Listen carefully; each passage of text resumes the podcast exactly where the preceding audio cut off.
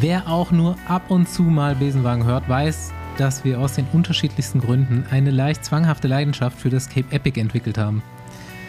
Ja, was soll ich sagen? Als Rennrad-Fan hat man es vielleicht nicht mitbekommen, aber nach dem, was da letzte Woche in Südafrika passiert ist, mussten wir uns natürlich in den Bus setzen und nach Stellenbosch fahren. Ich glaube, das wird ein richtig witziger Ausflug zur Speed Company. Mein Name ist Bastian Marx. Meiner ist Paul Voss. Und meiner Andi Stauf. Unsere Freunde von Rafa sind auch ziemlich glücklich über ein bisschen Sommer und mehr und unterstützen uns auch auf den Interkontinentalreisen. Dankeschön. Nächste Runde Trainingrunde, gesponsert von Whoop. So Jungs, wir sind jetzt alle Team Whoop. Und es wird mal Zeit, eine Empfehlung abzugeben. Was man auf jeden Fall erstmal klarstellen muss, ist, dass so ein Whoop 4.0 zwar ein Armband ist, aber kein Fitness-Tracker. Das Band ist nämlich erstmal der Sensor für die App, die dann dein kompletter Coach ist. Du bekommst Empfehlungen, wie du deinen Alltag und deine Gewohnheiten gesünder gestalten kannst und wie du fitter werden kannst, weil es halt endlich mal gemessen wird. Und wie der Zufall so spielt, befinden wir uns alle drei in einer unterschiedlichen Phase von dieser Whoop-Nutzung und können euch deshalb ganz gut Einblicke geben, wie das Ganze so läuft. Ich habe meinen heute erst bekommen. Andi hatten seit zwei Tagen. Andi, du kannst mir jetzt erstmal erklären, was ich zu tun habe. Ja, das ist ganz einfach. Du lädst dir erstmal die App runter, dann verbindest du das Wearable mit der App und erstellst dir ein Profil. Danach kannst du dir noch ein paar Themen auswählen, zu denen du mehr Informationen haben willst oder ein bisschen mehr Input oder Tipps haben willst. Ähm, ich habe mir da zum Beispiel besseren Schlaf ausgewählt, optimale Erholung oder eben Gewichtskontrolle. Ähm, am Anfang musst du das Band dann erstmal vier Tage lang am Handgelenk tragen. Das ist die Kalibrierungsphase, in der die App einfach noch mehr Daten sammelt, um die ganzen Analysen genauer machen zu können. Äh, danach schaltest du den Belastungscoach frei, der dir eben auch Empfehlungen geben kann, ähm, wie, wie du dein Training oder eben deine Erholung steuern sollst.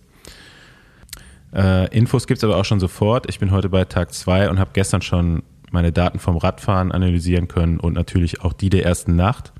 Äh, die Schlafanalyse ist für mich das spannendste Thema aktuell. Und ähm, wie erwartet habe ich halt gut geschlafen. Ähm, war irgendwie anderthalb Stunden im Tiefschlaf von sieben Stunden und das sind circa 20 Prozent und soll ein optimaler Wert sein. Also damit war ich jetzt schon mal mit zufrieden. Ähm, da ich aber nicht jede, jede Nacht so entspannt verbringe wie die letzte, ähm, bin ich schon mal gespannt, wie sich das auswirkt, wenn man mal auch einen Wein trinkt abends oder äh, ja, ein bisschen härter noch trainiert hat und wie sich das dann eben auch auf Trainings- und Erholungsphasen auswirkt. Und ja, ich bin da schon so ein bisschen jetzt der kleine Nerd und äh, gucke mir andauernd die Daten an. Und war auch heute Morgen, habe ich mich schon gefreut, als ich mir meinen ersten Schlaf analysieren konnte. Schlaftetris mit Andi. ja. ja, ich habe den, äh, den Whoop 4.0 jetzt schon, ich glaube, anderthalb, sogar, sogar fast zwei Monate. Und somit hat schon ein Trainingslager hinter sich und auch äh, ein Bikepacking-Event. Äh, somit konnte ich schon einiges an Daten äh, sammeln. Äh, ich nutze es auch hauptsächlich, um meinen Schlaf zu, ja, zu tracken und zu gucken, wie ich mich erhole, ob ich bereit bin für eine Belastung oder ob vielleicht sogar ein Infekt äh, im Anmarsch ist. Ähm, was ich auch sehr interessant finde, ist, dass er einfach sehr viele elementare Daten sammelt über Nacht, die auch gerade für dann irgendwie meinen Trainer relevant sind. Sowas wie Atemfrequenz, Blutsauerstoff wird gemessen, äh, Ruhepuls, dann die Herzfrequenzvariabilität, äh, auch ein sehr wichtiger Faktor äh, mittlerweile. Und äh, dann sogar die äh, deine Körpertemperatur, wo man dann auch absehen kann, ob man jetzt irgendwie eventuell krank wird oder nicht. Äh, von daher auf vielerlei Ebenen ist es für mich bis jetzt ein sehr nützliches Tool und man kann auch morgens immer eingeben nach dem Schlafen, äh, wie viel Alkohol man konsumiert hat den Abend zuvor. Das wird für Andi sehr wichtig sein. Dann Kaffee und dann aber auch zum Beispiel, ob man eine Flugreise hatte und ähm, auch ob man vielleicht sogar äh, Covid-19-Symptome hat oder gerade eine Covid-19-Erkrankung durchmacht. All das wird äh, zusammengezogen und dann gibt es über eine gewisse Zeit äh, eine sehr gute Aussage über den Gesundheitszustand. Hast du schon mal irgendwas nicht gemacht, was du machen wolltest, weil das Whoop gesagt hat, du sollst es nicht machen? Ähm, ja, tatsächlich. Also als ich so einen Punkt, als ich gemerkt habe, ich bin ziemlich breit und Halskratzen und fühle mich einfach schlapp und das hat es natürlich dann einfach nochmal bestätigt. normalerweise wäre ich rausgegangen, hätte dann das Training weitergemacht, aber habe ich tatsächlich einen Ruhetag eingelegt. Also es hat mich dann schon in die richtige Richtung geschubst quasi. Ja. Ich glaube, ihr habt schon ganz gut gemerkt, was Whoop euch bringt. Es geht im Großen und Ganzen darum, Potenzial zu entfalten. Wir wissen alle, dass ein bisschen mehr in uns steckt, als das, was wir gerade rausholen. Und Whoop ist ein Tool, deine eigenen Fähigkeiten zu erweitern. Und das Ganze eben mit einem digitalen Fitnesscoach. Hörerinnen und Hörer erhalten 15% Rabatt auf ihre Whoop-Mitgliedschaft, wenn sie den Code Besenwagen während des Bezahlvorgangs eingeben. Das Ganze nochmal in den Show Notes. So, da ich ja letzte Woche nicht da war und mich auf den Kanaren rumgetrieben habe, ich habe die letzte Folge nicht gehört mit der Romy, aber ich denke, sie war sehr gut und Andi wird über mich gelästert haben, so wie immer, wenn es mit Gravel im Zusammenhang steht. Von daher ähm, habe nee, ich da, da wollte ich extra warten, bis du wieder da bist. Ah, das, das freut mich. Dann können wir es ja heute nachholen. Aber ähm, genau, ich habe so eine monatliche YouTube-Videoserie, wo ich jetzt ja ein, ein Vlogger bin. Darf man gerne lachen. Das auch noch. Das war ein Scherz. Ein Gravel-Vlogger. Ein Gravel-Vlogger, genau. Auf jeden Fall ähm, gibt es bei mir auf dem Outside YouTube-Kanal das aktuelle Video zu dem, wie ich bei der äh, Raddiagnostik bin und äh, Schmerzen habe mit Laktat gemixt. Also wer mich leiden sehen möchte, wie bei all meinen Videos, gerne mal bei Outside, gerne mal bei Outside vorbeischauen und, und gucken, wie meine Schwellenleistung ist und mein VO2 Max. Das interessiert ja auch immer viele Nerds. Ich befürchte, du isst nichts in dem Video, weil das gehört eigentlich zusammen für mich so. Du, du jammerst und isst in der nächsten Aufnahme. Ja, nee, das, da hast du recht, das ist diesmal nicht so, aber ich versuche das in die nächsten Videos mit Geil. einzubauen, auch wenn es nicht reinpasst. Das wünsche ich mir auf jeden Fall. Ja, aber jammern, Hashtag Jammerpaul. Habe ich gerade ja. selber entwickelt. Ich bin auch schon gespannt, ob auf deinem Video von, wird es ein Video geben von deinem Teneriffa-Trip da, Kanarentrip? Nee, da gibt es auch, ich wollte es eigentlich machen, selber filmen mit der GoPro und so, aber ich mit kam der, mir bei der ersten. in den Mund nehmen kann. Ja, genau, die man in den Mund nehmen kann. Aber ich kam mir bei der ersten Szene, als ich losgefahren bin und die Kamera gesprochen habe, kam ich mir so schlecht vor und so schäbig, dass ich es gelassen habe. In die Kamera gesprochen, während du die im Mund hattest. Ja, genau. Nee, aber also ich bin halt, ich bin halt kein YouTuber. Ich kann nicht die Kamera selber halten und da reinsprechen. Da ist ganz viel Fremdscham dabei. Ich habe Respekt vor Leuten, die das können. Ich okay. kann das nicht. Da werden wahrscheinlich auch viele Videos dabei gewesen oder viele Bildszenen, wie du was isst, oder? Weil alle, alle Fotos, die ich von dir gesehen habe, da standst du entweder irgendwo rum, hast geschlafen oder gegessen. Also. Ja, genau. Also, es wir sind ja auch nur die Hälfte. Großartige ja auch, Memes. Ja, wir sind ja auch nur die Hälfte von dem, was wir unterwegs waren, auch wirklich gefahren. Der Rest saßen wir auf der Fähre oder haben gegessen. Ja. Man muss doch nur so ein paar, ein paar Checkpoints abfahren, da Foto machen und dann wieder zurück als Gravel Pro, oder? Genau, du steigst dann in den Bus, fährst zum nächsten, ja. Genau. Also ich fand das großartig, so Paul als Dürüm oder nee, ich, als E.T. Als E.T. Das fand, ich, das fand ich legendär. Der Kinderwagen war auch geil. Also ja, echt mehr davon. Aber bitte mehr ey, ganz davon. ehrlich, ich habe das, hab das Foto hochgeladen und wusste, okay, die Meme-Mafia sitzt hinten äh, schon am Arbeiten. Ey. Also, hey, ihr müsst jetzt schon sagen, worüber ihr da redet. Ja, genau. Ich bin letzte Woche Gran Guanche gefahren auf den Kanaren. Das äh, gegenüber fünf kanarische Inseln mit einem Das hat hier mittlerweile jeder mitbekommen. Die so. Memes, Mann. Wo kann man die Memes sehen? Ach so, weiß ich doch nicht. Im Internet. Ja, auf Twitter. Also, ich glaube, Mark Hershey zum Beispiel. Also. Also nicht der richtige Mark, Mark Hershey? Her wie sie und she wie sie auf Twitter. Ja. Aber haben wir gepostet ah. kurzzeitig in den Stories zumindest ja. als, als Screenshot. Guter, auch guter Name. Ja, definitiv. Ja, äh, Paul war in einem Schlafsack äh, und wurde beim Schlafen nee, in dem Schlafsack nee, nee, fotografiert. Ich hatte keine Jacke. Das, ich hatte nur eine Jacke. Weißt du, wie kalt das okay, war, Mann? Alles klar. Ich Dann war es eine Jacke mit Kapuze und es sah aus wie ein Schlafsack und am Ende ja. sah er halt aus wie ein, entweder ein Dürüm oder wie ein wie E.T. in dem Fahrrad vorne, in dem Fahrradkörbchen in eine Decke eingewickelt ist oder wie ein Baby in so eine Decke eingewickelt ist und man hat sich seiner Kreativität freien Lauf gelassen. Das wäre sehr lustig. Wir haben das Übrigens, als ich einen Dürüm gesehen hatte, habe ich richtig Hunger bekommen. Okay, jetzt können wir das ist auch ein guter, Das ist ein guter, guter Stichpunkt. Also ich bestelle mich für nachher jetzt auch ein. ja, manchmal hat man Sehr da echt Bock drauf. Ja, also mein, meine lustigste äh, Begebenheit aus der letzten Woche ist, dass ähm, wir in unserer Materialwagen-Semi-Rant-Folge ähm, ja, ich meine Leidenschaft zu einer bestimmten Marke ähm, Ausdruck verliehen habe und jetzt aber dazu übergegangen bin, also als Resonanz von meinem Rant, ähm, berate ich jetzt Leute, die mir schreiben, wegen dem Rad, so einem Grail, was sie sich für eins holen sollen, dass man da ein normales Cockpit dann draufbauen kann und äh, dass das passt und gut aussieht und so. Also ich bin jetzt voll in die Beratung übergegangen und verkaufe jetzt quasi Räder für Canyon. ähm, da möchte ich auch nochmal anschließen. Äh, ich habe mittlerweile auch ein, zwei Leute getroffen, die auch ein Canyon fahren äh, und sich. Echt nur äh, zwei? Ja, nee, ein paar mehr, die sich äh, ja bei mir äh, ja au, ausgeweint nicht, aber die, die auf jeden Fall was gesagt haben zu unserer Folge.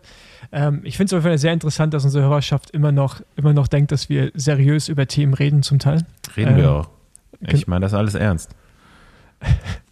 Okay, gut, ich revidiere. Das war alles voller Ernst und mit sehr viel, mit sehr viel Expertise äh, besprochen. Von daher gibt es einen Besenwagenstempel für Räder, die die Prüfung überstanden haben. Stempel. Direkt, der kommt direkt unter den UCI-Stempel. Besenwagen TÜV. Besenwagen-TÜV. Boah, geil, Besenwagen-TÜV. Da können wir mal einen Aufkleber machen. So eine Plakette. Ja. Ja. Ähm, ich, ich erwarte am Donnerstag die ersten Bilder auf Instagram oder Twitter mit Besenwagen-TÜV. auf Pinarellos. Hm. Ja, ich kann direkt mal das nächste kontroverse Fass aufmachen. Nice, ich freue mich. Und zwar bin ich jetzt die letzten Male immer am Nachmittag Rad gefahren. Ich weiß nicht, wie es bei euch so ist, ob ihr das lieber vorher oder nachher, also macht, fahrt fahr ihr lieber, lieber morgens los oder nachmittags? Echt? Du fährst Ja. lieber nachmittags? Definitiv. Also ich, Nee. also ich fahre lieber ganz früh morgens oder so spät abends, dass man kurz vor Dunkelheit nach Hause kommt. Das ist nämlich ein geiles Gefühl, Also- dann duschen und sich hinsetzen auf die Couch. Noch- Ich habe ja gerade ein Problem mit Frühfahren. Wenn ich Radfahren gehe, kann ich danach nichts anderes mehr machen. Nochmal zu diesem Whoop-Thema Bin zurück. ich zu kaputt. ich schlafe tatsächlich eigentlich meistens ziemlich schlecht. Vielleicht, ich hoffe, das zu erkennen oder ändern zu können. Und ich bin morgens einfach immer schlecht und nachmittags eigentlich immer wesentlich besser. Interessant. Also Also, es ist mir schon jetzt gerade so um die. Tagesstruktur. Ne? Ja. Also ich krieg halt einfach sonst nichts mehr Aber geschafft, ich wenn ich fahre auch erst lieber, wenn ich gut bin, als wenn, wenn ich schlecht morgens fahre. Und dann baue ich den Tag halt einfach so. Jedenfalls bin ich öfter nachmittags jetzt unterwegs gewesen und es sind einfach zu viele Radfahrer unterwegs. Und ich kann nicht mehr jeden grüßen. Es können auch nicht, also es kann mir nicht erzählen, dass man jetzt jeden grüßen muss oder kann. Das geht gar nicht. Also es waren so viele, ohne Witz. Also ich denke mal so ab zehn kann man spätestens aufhören damit, oder? Dann hat man seinen Soll erfüllt. Oder wir lassen es jetzt einfach ganz und Ja, ich beerdigen ich jetzt den versuche Bikergruß. schon, ehrlich gesagt. Aber dann, ja, ich auch. Man fährt da dauerhaft mit der, mit der Hand hoch, ne? Also so vom Lenker weg. Ja. So einarmig. Ja. Ja. Oder du machst dir so einen so Fake-Arm. So, so, eine Hand, so eine Hand an den Vorwurf. ich heb ja immer nur so die Finger seitlich. Ja, genau, so mache ich es auch. Aber, ja, aber dauerhaft. selbst das, also ich habe locker 50 Leute auf der einen Runde getroffen. Ja, ist auch so. Aber ganz ehrlich, so ich versuche das wirklich immer zu machen und mittlerweile kennen einen dann aber auch die Leute und dann bist du mal so in Gedanken und machst es nicht und dann hast du schon einen Kommentar unter deiner. Strava-Fahrt oder was auch immer. Ja. nicht grüßen. Also, das spricht halt auch für die Menge. Ich versuch's weiter. Also, wie machen wir, machen wir das jetzt? Du machst weiter Ich damit. versuch's weiter. Ich, ich lasse es jetzt. Ich habe Okay. keine Lust mehr. Es sind einfach zu Ja, viele. Offiziell abgemeldet.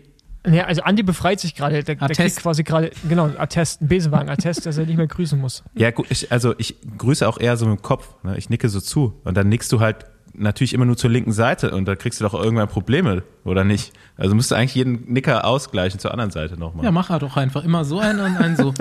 Ja, aber, aber jetzt mal kurz, den Nicker, den sieht man doch gar nicht. Ich finde schon mit den Fingern vom, vom Lenker mache ich und dann haben mich Leute auch schon angeschrieben, wo sie es nicht richtig gesehen haben, haben sich auch schon beschwert. Also es ist kritisch. Eigentlich muss man wirklich Jedes Maß Hand, ist falsch.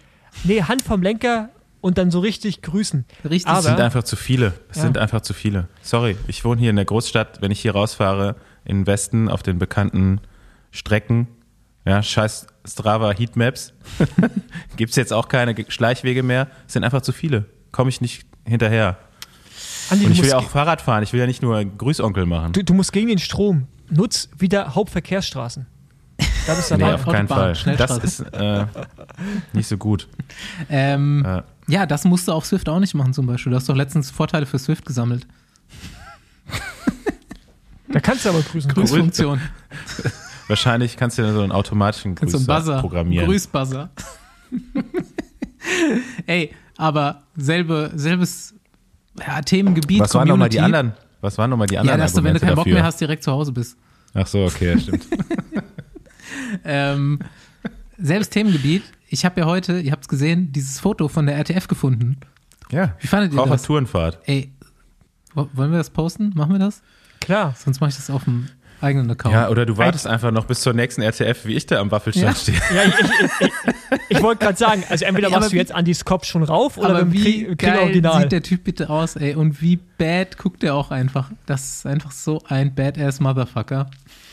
Also wer es nicht gehört hat, in irgendeiner Folge habe ich erzählt, dass ich früher mal 2016, ich habe es nämlich heute gefunden, das Foto, äh, bei einer RTF in Köln mitgefahren bin und am Waffelstand jemanden fotografiert habe, wollte eigentlich heimlich, aber hat er gemerkt, der da stand, er relativ füllig und geraucht hat, mit voller Rennradmontur und Aerofelgen und allem. Der sah einfach so bad aus, dieser Typ.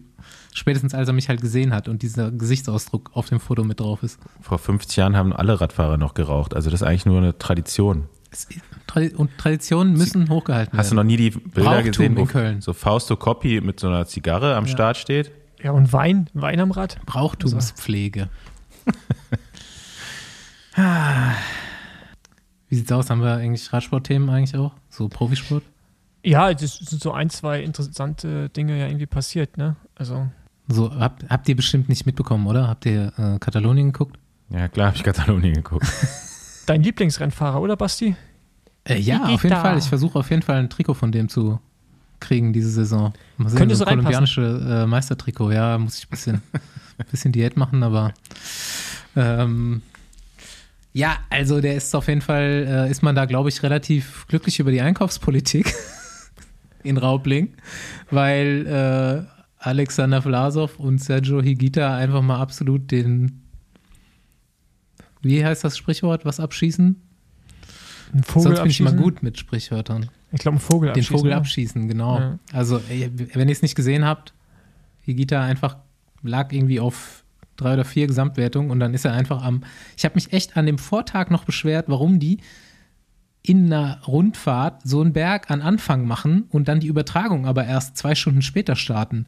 Und dann sind die am ersten Berg so eskaliert, dass er mit Carapaz angegriffen hat und die einfach 85, nee, mehr, 130 100 Kilo- Kilometer, ja. 130 Kilometer zu zweit gefahren sind und er dann mit einer Minute die Gesamtführung von äh, Nairo Quintana übernommen hat. Oder nee, von Almeida. Ähm, Almeida, ja. Almeida. Aber, Almeida. äh, Was, ich- was ich krass finde, ist, dass man ja am Ende, dass es so viel Aufwand ist für dann doch so wenig Zeit, ne? ja, ja. Aber es reicht, natürlich, es reicht natürlich am Ende, aber du, du machst, also du Richtig haust so viel in die. Waagschale und ne- eine Minute kriegst du auch, wenn es gut läuft, auch mal vielleicht so an dem Berg, weißt du? ja, und, Und, dann das ist halt so. Ja. dieser, dieser Kolumbianer mit dem Ecuadorianer, dachte ich mir, okay, die sind bestimmt auch Buddies jetzt hier und haben sich dann so ein bisschen abgesprochen, so, okay, ich krieg Gesamtführung, du kannst die Etappe nehmen, aber nein, da wird noch auf den Tod das Ding ausgesprintet am Schluss. Damit hätte ich nicht gerechnet, aber geil. Ja, ich, ich fand's auch gut. Wie gesagt, ich finde die Memes zu Bora momentan genial. Ähm, das ist für mich eigentlich so das Highlight der Rundfahrt gewesen. Ja, die freuen sich auf. Also war eine World Tour Rundfahrt. Alexander Vlasov hat ja auch schon eine gewonnen. Das ist aber keine World Tour Rundfahrt. Das Nee. ist schon ganz gut was wert auch. Ja, das stimmt. Klassiker laufen ja nicht so rund bei denen, aber ja, von daher Glückwunsch nach Raubling. Ja, mich hat es jetzt persönlich nicht so gefreut. Aber ich bin da halt auch parteiisch, ne? Team, wenig. Team Joao. Team Joao. Aber die haben es halt auch verkackt, muss man mal sagen. Ja. Die haben es halt einfach verkackt. Oder war nicht stark genug. Je nachdem. Ja, die haben einfach die einfach fahren lassen. So, nicht weil sie nicht wollten, sind, also nicht weil sie nicht konnten, sondern weil sie nicht wollten, haben sie die fahren lassen. Ähm, und das war halt offensichtlich ein Fehler. Ja, und ähm, ja du gut, am Ende war es dann auch verdient von den beiden. Die sind ja dann, haben sich dann doch da ganz gut zur Wehr gesetzt und äh, jo, dann gewinnst du die Rundfahrt halt nicht, ne, wenn du einen taktischen Fehler machst. Und du kannst halt Monster Hegita kannst halt nicht von alleine lassen, ne? Dann ist Eskalation. Das Das witzig. wissen die jetzt hoffentlich auch fürs nächste Ja. Mal. Ähm, bleiben wir noch kurz thematisch in Kolumbien. Ähm, ich will auch gar nicht viel sagen, aber ich habe jetzt wirklich alle Fotos und Videos von Egan Bernal nach seinem Unfall gesehen, mir genau angeguckt. Und ich glaube, heute oder gestern habe ich das erste gesehen, wo er mal halbwegs normale Bewegungsabläufe hat. Vorher dachte ich mir eigentlich bei jeder Aufnahme und jedem Video, ah, das sieht echt richtig ungut aus. Das wird nichts mehr. Jetzt heute war das erste Mal so ein Video, wo ich mir denke, okay, könnte doch noch mal was werden. Will ich mal so stehen lassen. Gucken wir mal. Du bist ja der Experte. Ja, eben. Ich habe nur, ich hab nur Fotos gesehen. Aber schön, dass er wieder da ist. Ähm, nach dem schweren Sturz. An der Stelle vielleicht auch nochmal gute Besserung an Max Walscheid. Hatte leider Yes. auch einen äh, Unfall letzte Woche nach seinem, ja, nach seiner eigentlich sehr erfolgreichen Frühjahrskampagne. Nachdem äh, er so meinen mittendrin. Ratschlag äh, befolgt hat und äh, direkt aufs Zeitverrat gegangen ist. Ja, eigentlich bist du es schuld, Basti. Ja. Ich habe ein bisschen auch schlechtes Gewissen. Aber äh, nochmal Glück gehabt. Und ähm, ja, hoffen wir mal, dass er schnell wieder fit wird. Aber es ist einfach krass. Also, das, wie vielen Leuten jetzt irgendwas passiert im Training. Also, ja. Ähm, kann man froh sein, dass es immer meistens schlimmflich endet. Ähm, aber dann gab es irgendwie noch so zwei andere belgische Radrennen. Das eine, so eine Jumbo-Visma-Show, brauchen wir, glaube ich, gar nicht weiter drüber reden. Ähm, will Andi nur wieder sagen, ich habe es euch doch gesagt. Daher lassen wir das. Ja, Er hat- ich er- auch gerne. Er hat es uns gesagt. ähm, aber dann gab es ja, finde ich, einen Highlight. So, ich weiß nicht, ob es Radsportgeschichte ist, das ist immer so ein bisschen so hoch begriffen, aber ich finde auf jeden Fall ein Rennergebnis und ein Rennen, was gut für den Radsport war. So auf vielerlei Ebenen. Und zwar bei Gent Wevelgem gewinnt. Ich kann den Namen nicht aussprechen. Wer kann ihn aussprechen? Binyam GMI. Genau. Der Eritreer. Und äh, ist der erste. Ist es der erste Afrikaner auch? Ich würde schon Der- sagen, ja. Glaube, der einen ja. Klassiker gewinnt. Ja, also das ist ja auch noch dann der erste Afrikaner und dann natürlich auch der erste schwarze Rennfahrer oder erste schwarze Rennfahrerin. Ähm, denn World, okay, World Tour Rennen. Sind wir auch da beim ersten Mal? World Tour Rennen sogar auf der Ebene? Ich glaube auch, oder? Würde ich jetzt fast mal sagen. Ähm, mir, Ja. fällt, mir fällt zumindest niemand ein. Aber auf jeden Fall krasses Ding. Irgendwie spontan zwei Tage vorher entschieden, dass er da fährt und wirft irgendwie alle Gesetze, die man sonst über Jahrzehnte gepflegt hat, über den Haufen, von wegen, man braucht Erfahrung, man muss sich den, man muss einen Recon machen, also die Strecke anschauen, ähm, so und so viele Vorbereitungsrennen fahren. Sagt er, nee, brauche ich nicht. La- Lass mich, la- lass mich mal machen Ich hier. glaub, also so hat er es, glaube ich, nicht gesagt, aber er hat Nee. es halt nicht gemacht. Genau, er hat Ne? nicht, Also ich, nicht sag, gemacht. ich sag nicht, dass er es so gesagt hat, aber ich meine nur, es war gerade ein Sprichwort. Äh, und finde ich mega geil, Mann. Und dann, ich habe eingeschaltet 1,7 Kilometer vom Ziel. Da habe ich zuerst so Sören Krag Andersen gesehen, da dachte ich, der ist vorne und dann haben sie da vorne gezeigt und habe ich da die Gruppe gesehen und dachte schon, oh, das äh, kann heute Historie werden hier. Und äh, wurde es dann auch. Und finde ich ziemlich geil, muss ich sagen. Also, Ja, ich meine, war schon bei dem Rennen, wo du nicht drüber reden wolltest, äh, auch Fünfter. Und in dem Zug kam es ja zur Sprache, dass er eben jetzt zum ersten Mal so ein richtiges äh, Klassiker, Kopfstein-Klassiker-Rennen in Belgien gefahren ist.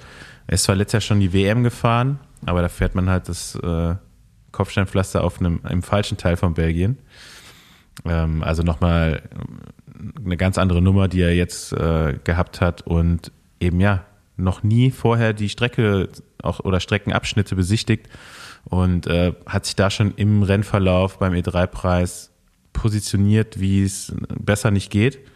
Also wirklich unglaublich, äh, dass er da in den Top 5 zum Beispiel in den Paterberg am Schluss reinfährt. Ähm, da haben ihm auch nur ein paar Meter gefehlt, um da eben mit äh, Laporte und Van Aert noch drüber zu fahren. Ähm, aber wie gesagt, dass er da wirklich ohne die Rennen vorher schon mal gefahren zu haben, also im ersten Anlauf, ohne vorher eine Streckenbesichtigung zu machen, äh, da vorne reinfährt und dann auch noch Gent Wevelgem gewinnt. Also für mich war die was schon beeindruckender, dass er eigentlich vorher auf Platz 5 fährt. Und ja, ähm, mit dem Sieg dann am Sonntag schreibt er auf jeden Fall Geschichte. Und äh, man hat es ja schon in den Ergebnissen in jüngster Vergangenheit gesehen, dass da ein ganz großer Rennfahrer heranwächst. Und ähm, ja, es wird auf jeden Fall spannend zu sehen, ähm, was dann da noch kommt. Ja. Ich bin Ja. super gespannt, was jetzt so Vertragsverhandlungen angeht. Ich denke, der ist ja noch eine Weile safe bei Vonti. Aber er hat aber jetzt gerade gesagt, dass er gerne verlängern möchte bei dem Team Okay. äh, für drei Jahre. Aber was, was ich krass finde, ich habe es gerade auch nochmal gegoogelt, im letzten wird er ja Vize-Weltmeister im U23 Straßenrennen, gewinnt den Sprint des Feldes oder der, der Verfolgergruppe Und der ist erst 21, also der kann dies Jahr noch U23 WM fahren. Und ja, also das hat, sieht man jetzt nicht unbedingt an im Interview. Ne? Er hat erzählt, dass er seine Tochter und seine Frau vermisst. Ich glaube, Tochter hat er gesagt oder so. Und ich weiß nicht mehr genau, auf jeden Fall sein Kind und seine Frau. Und da dachte ich, okay, gut, der ist halt irgendwie auch Mitte 20, aber nee, der ist ja gerade, der ist ja nur U23. also eh auch schon mega weit, so, ne, vom Kopf her. Und äh, ich finde es einfach ein geiles Ergebnis. Und wer den Sprint gefahren ist, mit welchem Selbstbewusstsein, bei 250 Meter fährt er los. Äh, da hatte Christoph Laporte in der Gruppe, der bis jetzt einen hervorragenden Eindruck gemacht hat, das ganze Frühjahr. Äh, Jasper Stuyven ist jetzt auch nicht gerade langsamer. Ähm, ja, einfach geil. Und, ja, der äh, macht da einfach instinktiv alles richtig. Also ja. nicht nur im Sprint, sondern in so einem ganzen Rennen. Ähm, wobei ich sagen muss, bei Gent Wevelgem hat er auch ein bisschen Glück gehabt, dass die Gruppen nochmal zusammengelaufen sind vor dem letzten Mal Kemmel, weil beim zweiten Mal Kemmel war er nämlich ganz weit hinten. Ähm, ja, aber jetzt äh, gar nicht, um es kleiner zu machen, als es ist. Ähm, ja, ansonsten alles, er macht alles richtig. Ich habe mir das Rennen heute zum zweiten Mal angeguckt und äh, auch da teilweise nochmal bewusst darauf geachtet, wie er so gefahren ist und auch einfach, ne, der, er verhält sich so clever einfach auch in der Gruppe, wann er die Position macht, wann er sich auch mal zurückfallen lässt, als ob er das alles schon 100 Jahre lang macht, ja, als ob er ein ganz erfahrener äh, Hase ist. Aber äh, nee, er fährt die Rennen zum ersten Mal, macht irgendwie alles richtig. Ja, würde mich mal interessieren, wie das so kommt, wo yes. er noch irgendwie ja, vielleicht in der Jugend, Junioren wird er wahrscheinlich noch gar nicht außerhalb von Eritrea Rad gefahren, also wird er noch gar nicht gefahren sein. In Eritrea ist das Level aber auch sehr hoch, muss man sagen. Ähm, ja, vielleicht auch mal so, ja, kam mir so spontan dann direkt in den Sinn, ja, okay, vielleicht fahren die Rennen dort noch viel instinktiver, als es jetzt zum Beispiel mit den jungen Fahrern hier in Europa ist, die schon mhm. alle irgendwie sich Gedanken machen um, ja, wie viel Watt muss ich hier fahren, kann ich da fahren, äh, brauche ich eine Dropper Seat, also alle, alle also Geschichten. Ähm, Was? Ja, ist aber, wie gesagt, also für mich am beeindruckendsten, dass er einfach ohne diese Streckenkenntnisse da sich so im Feld behaupten und behaupten kann und verhält, dass er da eben bei den wichtigen Stellen vorne ist. Äh, das versuchen andere jahrelang und kriegen es nicht auf die Reihe. Und er macht es dann mit, am ersten, im ersten Versuch und gewinnt dann auch noch äh, Gent Wevelgem. Ja, ja, noch so zwei oder eine Sache noch zu ihm. Er ist übrigens der, wir wissen das, glaube ich, der einzige Fahrer, der Evenepoel bei den Junioren, glaube ich, schlagen konnte im direkten Duell, oder? Das, es gibt ja noch so ein Foto, wo er Evenepoel bei irgendeinem Nations Cup Rennen ist das, glaube ich, schlägt. Da fährt er nämlich für das UCI-Team, also äh, Germay und Evenepoel belgische Nationalmannschaft. Ähm, ich glaube, das hatten wir auch schon mal irgendwann erwähnt, vor 100 Jahren gefühlt, dass er so der einzige Fahrer war in dieser Zeit, wo Evenepoel eigentlich alles gewonnen hat bei den Junioren, der ihm da folgen konnte. Und jetzt sieht man halt, ne, dass da auch ein Riesentalent einfach vorhanden ist. Ich meine, bei Gent Wevelgem war es auf jeden Fall im Finale öfters mal im Bild. Ähm, ich habe es dann auch über Twitter mal so angesprochen. Und es geht einfach mhm. gar nicht mhm. klar, wie sich die Motorräder bei den Frühjahrsklassikern verhalten. Kann ich auch äh, oder eingesetzt werden. Katalonien bestätigen. Ähm, ja, bei Rundfahrten hast du, also du hast ja gar, also bei den Klassikern ist der Unterschied nochmal, ich meine, da sind einfach viel mehr Motorräder noch dabei. Das sind so gefühlt 100 Fotografen, die da um die äh, Spitzengruppe gekreiselt sind mit ihren Motorrädern und das macht definitiv einen Unterschied, ja. Also mhm. ähm, wenn du siehst, wie auch hinten komplette Mannschaften äh, so ein Loch dann teilweise nicht zufahren können. Und man fragt sich so, okay, wie geht das jetzt? Sind die vorne so stark? Also wenn noch jemand auf dem Schlauch ja, steht, es geht auch darum, dass die Motorräder Windschatten geben. Ja, und äh, man sieht das sehr, sehr oft, sehr deutlich bei den Klassikern. Äh, es ist schon seit Jahren in der Diskussion, wird immer wieder angesprochen und es passiert einfach nichts und es werden definitiv Ergebnisse verfälscht, ja, bei mhm. den Rennen. Also ähm, ich glaube, Omlopiert Newsblatt wurde öfter schon durch ein Motorradkonvoi entschieden als durch irgendwelche fahrerischen Leistungen. Mhm. Ähm, auf der anderen Seite würde das vielleicht auch mal Sachen wieder relativieren, ja. Also keine Frage, haben Laporte und Van Aert dann eine Riesenshow abgezogen und waren an dem Tag deutlich die stärksten Fahrer. Aber dass die dann am Ende so einen Vorsprung halten und rausfahren dann nochmal, ja, ich meine, das kann auch dadurch kommen, dass sie halt einfach ein bisschen Wind, vom Windschatten profitieren, den die ganzen Begleitfahrzeuge da erzeugen. Ja? Also es gibt ja jetzt nicht nur diesen Effekt im Windschatten hinter den also Motorrädern zu fahren, sondern auch wenn Fahrzeuge nah hinter einem sind. Ja, das Thema hatten wir schon mal bei dem Begleitfahrzeug der von Ghana, das mit zehn Ersatzmaschinen bestückt war, um halt eine größere Fläche zu bilden. Wenn man da so umringt ist halt von Fahrzeugen, natürlich macht das einen Unterschied. Und dann gerade da im Frühjahr äh, bei den Rennen eben nochmal besonders. Ich weiß nicht, warum das immer so war, aber man fuhr einfach langsamer im Frühjahr auf den gleichen Straßen wie im Herbst. Ich weiß nicht, ob das noch was mit dem Luftdruck zu tun hat oder so. Aber es ist einfach so schwer, bei den Rennen ein kmh einfach nur schneller zu fahren. Ja? Äh, und wenn das dann irgendwie beeinflusst wird durch ja, Begleitfahrzeuge im Rennen, finde ich einfach, kann man nicht erklären. Irgendwie, ich, man sieht das und du fragst dich nur so, okay, warum kommt da jetzt nicht ein Kommissär oder ein Regulator auf dem Motorrad und sagt, hier fahrt mal weg. Äh, es wird einfach irgendwie geschehen lassen und da fragt man sich als Zuschauer schon so, okay, gibt es da eine Regel oder gibt es keine? Und da gibt es auf jeden Fall eine Regel und du wird einfach nur nicht eingehalten und das ist für mich einfach unverständlich. Katalonien fährt äh, Ayuso bergab dem ganzen Feld, das die beiden jagt, weg und es gibt total tolle Kameraaufnahmen, weil in dieser rasenden Abfahrt er einfach die ganze Zeit von vorne gefilmt wird, mit relativ wenig Abstand. Und man fragt sich dann, wieso ist er jetzt dem Feld weggefahren? So, der hatte, das war so ein krasser Windschatten. Das war richtig einfach bergab Motortraining. Ja gut, es war ja bei Sanremo auch, ne? Aus den Kurven rausbeschleunigen, den Sog, den Moritz startet, war auf jeden Fall auch nicht zu unterschätzen.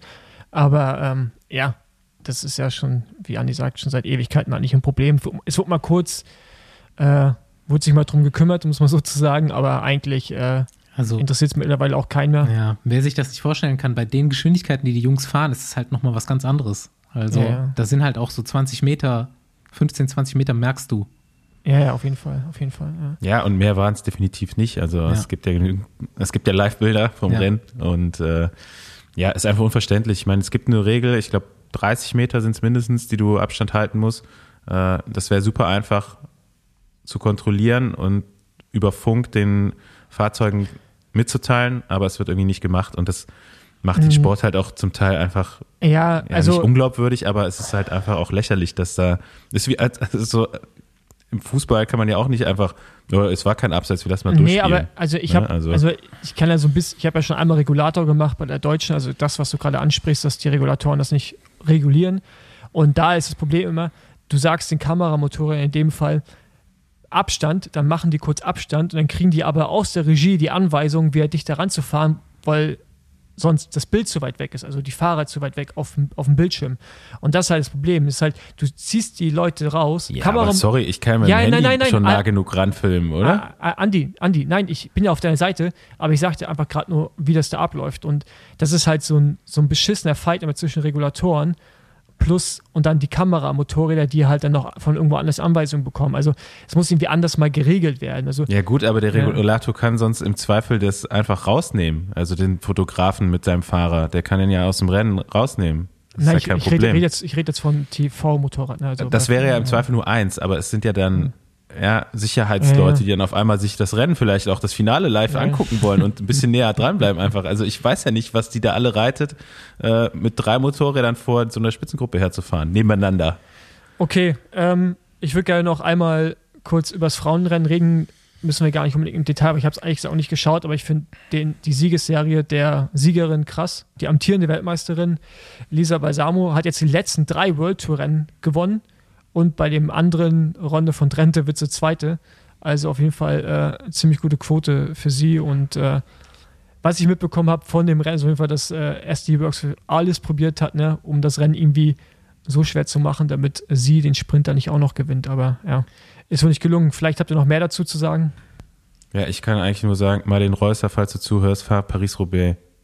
Du hast gute Chancen, da ganz vorne reinzufahren, wenn du nicht Angst vor Kopfsteinpflaster hast super starkes Rennen gefahren. Also ich weiß nicht, wie oft die irgendwelche Löcher zugefahren hat oder auch selbst attackiert hat. Am Ende noch den Sprint angefahren. Genau, die ist dann richtig stabil ähm, den Sprint angefahren. Also würde ich empfehlen, Paris-Roubaix doch nochmal eine Chance zu geben. Ja, die Und, hatte, glaube ich, ähm, nicht so richtig Bock, ne? Ne, auf Roubaix nicht, aber es hat halt auch geregnet. Ja. Ne, ist nochmal ein ganz anderes Rennen. Und war jetzt bei den letzten Rennen einfach, Könnte ja wieder regnen, Ja, wissen wir ja noch nicht. ich würde sagen, auch jetzt am Kemmelberg die stärkste Fahrerin vielleicht. Ähm, ansonsten Shoutout an Liane Lippert. War auch solide, solide Leistung aus deutscher Sicht mal wieder. Flandern. Und Liane äh, bei, Ja. bei den Männern auch sehr stark gefahren.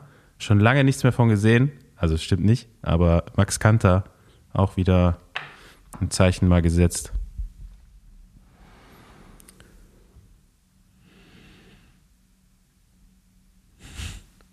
Jo, ansonsten bei den Frauen, ich meine, die hat halt auch das stärkste Team so, ne? Oder wirklich überragend, äh, wie die das Rennen so kontrollieren. SD Works natürlich versucht immer wieder den Sprint zu vermeiden. Ähm, aber Trek hat es halt einfach, hat es halt drauf, ne? Mit Van Dijk, die dann die, den Diesel anschmeißt und alle Löcher zufährt und irgendwie die explosiveren Attacken werden dann, äh, wie heißt nochmal die italienische Meisterin? Longo, Longo, Longo Borghini, ja, genau. Longo Borghini. Ja. Äh, die springt halt auch 15 Mal mit im Finale. Da kannst du dann auch nicht so viel machen, ne? Und Ja. Aber es die hat halt jetzt einfach einen Lauf, Ja. muss man so sagen. Bei dem Sprint, der war so, so chaotisch, aber sie macht es halt trotzdem wieder und da kann man nur sagen, das ist dann halt, wenn es einmal läuft, dann läuft's, ne? Ja, aber eine Sache noch und dann können wir auch ab nach Südafrika düsen.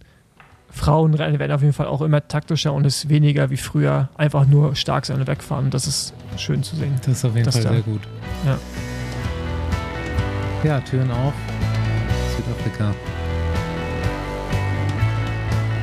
So, wie in der Einleitung schon erzählt, sind wir nach Südafrika gefahren, denn da ist was relativ Spezielles passiert. Erstmal sage ich Hallo, wir begrüßen Georg Egger und Lukas Baum. Hi.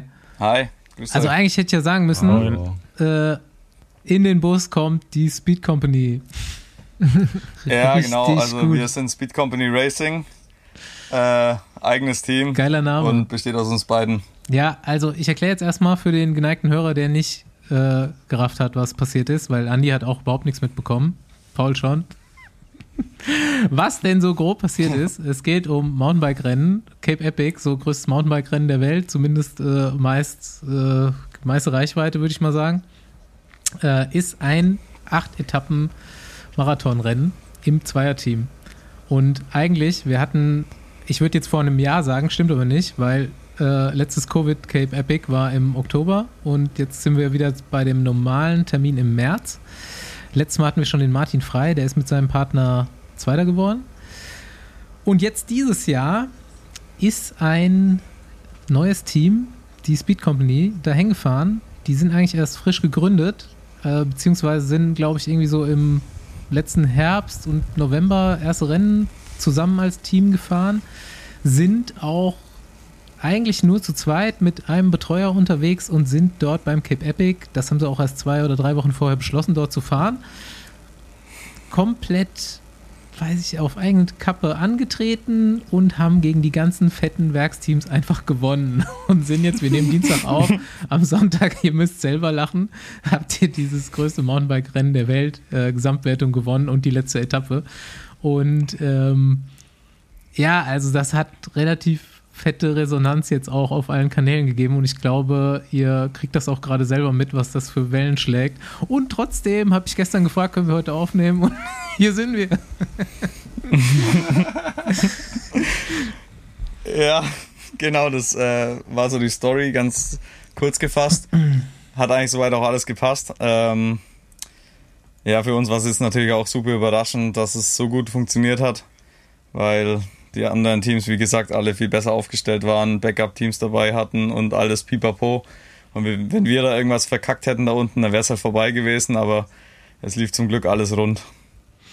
Ja, richtig krass. also na, ich, Ja, Paul, erzähl. ja, also ich, ich, also ne, ich äh, habe so ein bisschen über, über die Räder, die ihr nutzt, halt den, den Zugang zu euch bekommen quasi, über den Kanal, über Orbea und äh, habe das angefangen zu verfolgen und ich kannte euch ehrlich gesagt nicht die Namen. Ich wurde dann vom deutschen Vertreter aufgeklärt, wer ihr seid und wo ihr herkommt.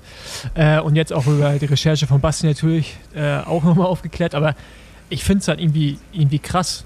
Also, ihr könntet gleich nochmal Mhm. erzählen, wie ihr dazu gekommen seid und welche finanziellen Mittel ihr hattet, aber so in diesem Kontext, wenn man ja weiß, wie viel Geld die großen Radhersteller oder die Teams da in dieses Rennen reinwerfen und dann fahren da ja nicht irgendwelche Leute, sondern halt die weltbesten Mountainbiker. Nicht irgendwelche Leute wie ihr. Bereich.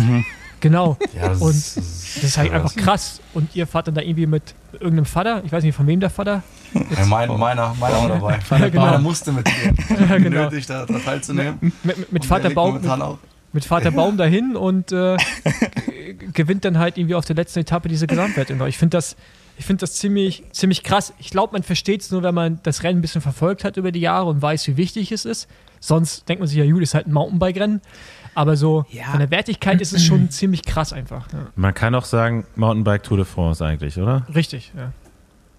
Jetzt hat es auch jeder Ja. verstanden, der keine Ahnung hat Ja. von Ja. Mountainbike. Ja, die, die ganze Tragweite war uns aber auch nicht bewusst ähm, im Vorfeld. Äh, wir haben immer schon so vom Hörensagen gehört, okay, wow, Cap Epic, ähm, volles Riesending und äh, Prestigeobjekt, wenn du es gewinnst. Aber wir waren da wirklich am, am ersten Tag bei der Anmeldung, ne? wir lachen schon wieder. wir sind da angekommen, ein Camper, ne? Ungelabelt. Und dann kommst du auf das große Eventgelände und dann stehen alle Zelte da und Kochanhänger und hin und her. Hast dich gesehen. Alles vom Allerfeinsten, komplett durchgeplant. Wie so ein, ihr könnt euch vorstellen wie ähm, Tomorrowland, aber für die für Biker. Alles präpariert.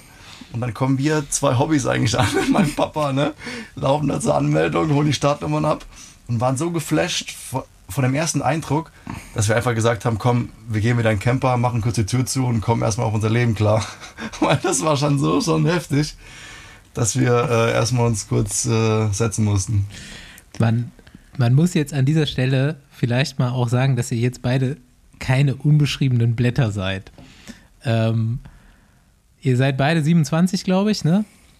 Ja. Ähm, Georg, dich kenne ich schon so ein bisschen aus dem Kontext. Ich bin ja immer hier mit Thorsten Walter unterwegs und äh, halt dann auch mit Ben. Und du bist ja Mhm. so quasi schon immer einer der Rivalen von Ben gewesen, Cross Country. Ja, Lukas eigentlich auch. Lukas auch. Lukas hat dann aber, Lukas tatsächlich auch schon, habe ich jetzt mittlerweile rausgefunden, mal Junioren-Weltmeister gewesen. Ja, genau. Ja, also da, Im, da gleich, Im gleichen Land sogar. ja. Also Südafrika 2013 war mein persönliches äh, Junioren-Highlight. Äh, Das, das Jahr war ziemlich gut gelaufen für mich damals, 2013. Da habe ich den, den ersten Triple geschafft. also den sportlichen Triple. genau. Dreier. Den ersten Dreier. Den ersten Dreier, den sportlichen Dreier, sorry. Nochmal kurz Korrektur.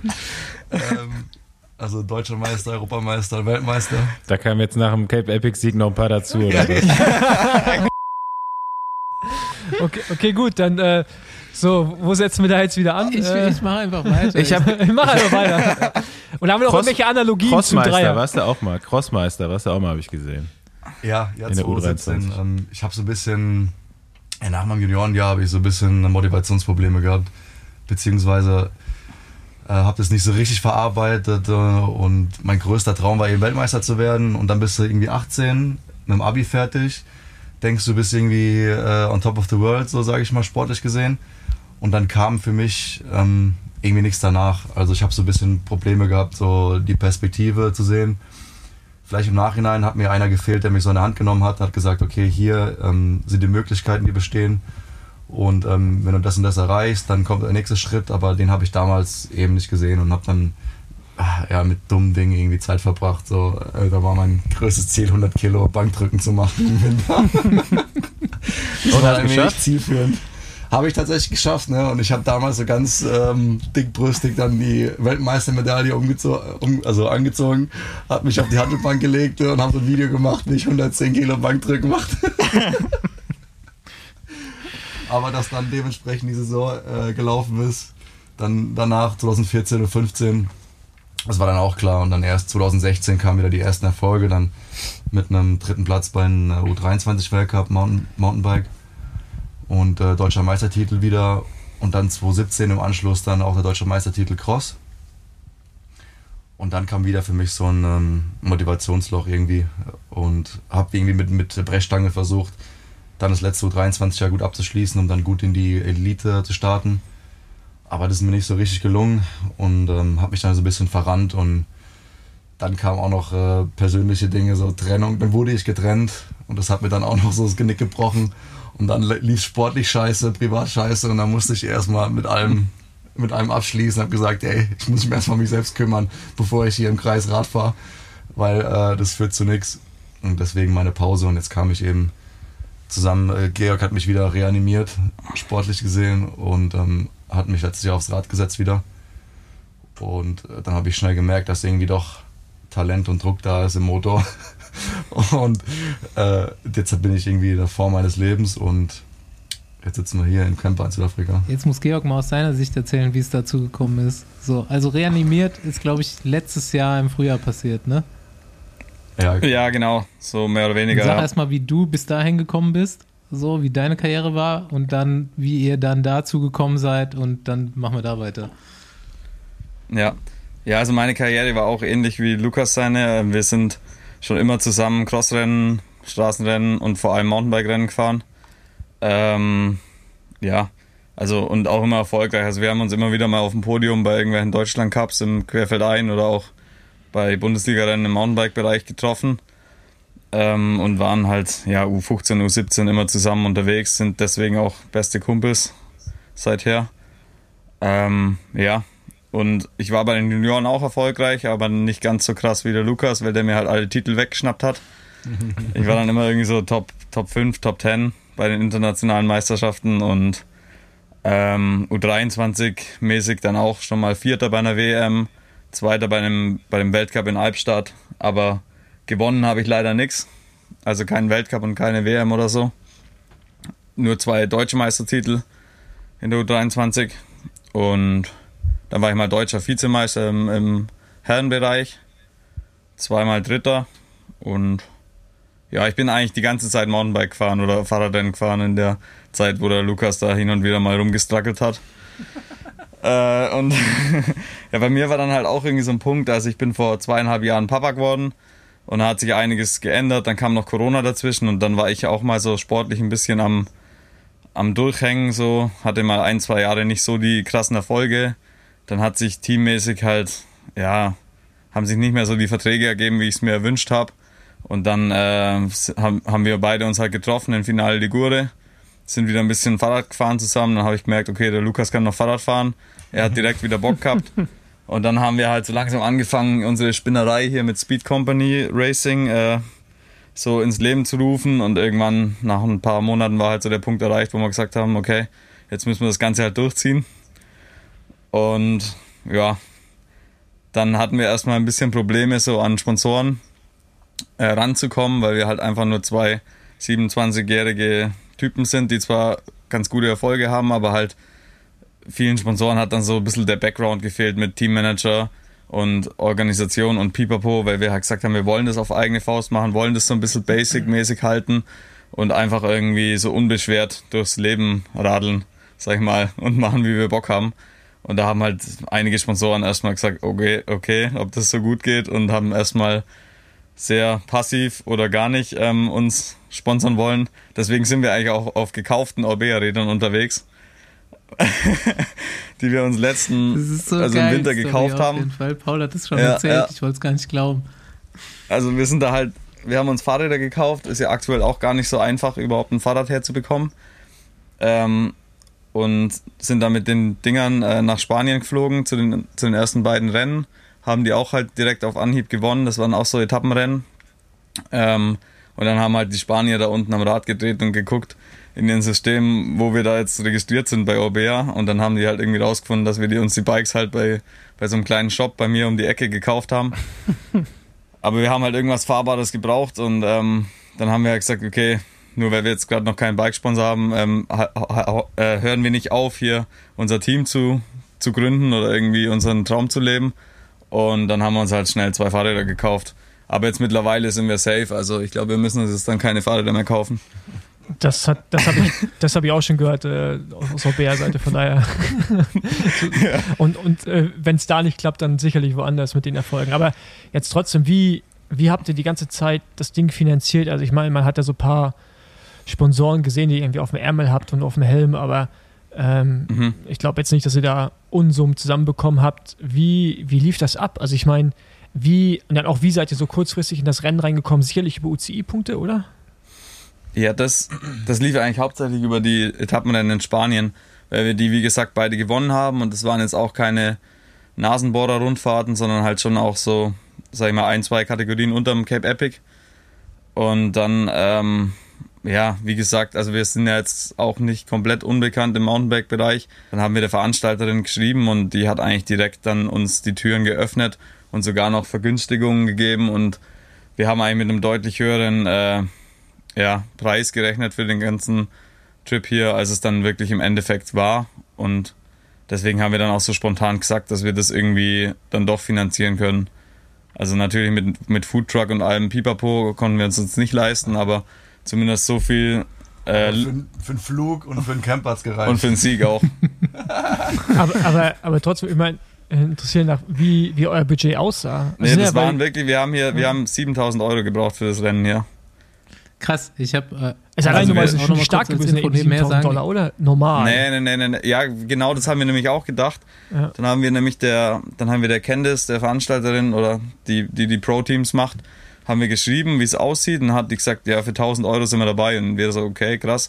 Dann haben wir geschaut, dann haben wir uns, glaube ich, noch mehr oder weniger den letzten Camper hier in Südafrika äh, sichern können, weil die haben hier auch nur eine begrenzte Anzahl an Campern und zum Cape Epic braucht halt jeder so ein Ding.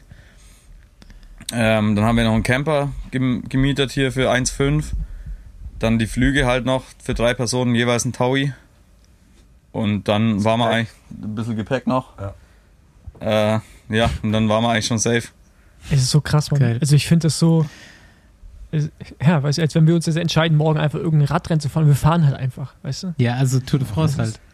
Ja, genau, also genau, wenn wir sagen, wir fahren jetzt halt Tour. So, das ja, ist halt, ja, das ist halt, das ist halt beim, beim Mountainbiken schon ein bisschen einfacher, irgendwie in die großen Rennen reinzukommen, mhm. als ähm, in, auf der Straße. Da gibt es halt irgendwie nicht so die nicht so die klar definierten Strukturen, Aber zum Beispiel, dass man in, in einem World Team sein World Tour Team sein muss oder so, das gibt es halt bei uns nicht. Also wenn man da irgendwie über so kleinere Rundfahrten sich halt gute Ergebnisse sichert, dann kann man da eigentlich schon irgendwie dann auch an größeren Geschichten teilnehmen. Aber ja, du musst tatsächlich auch äh, UCI-Punkte haben, Georg, ne?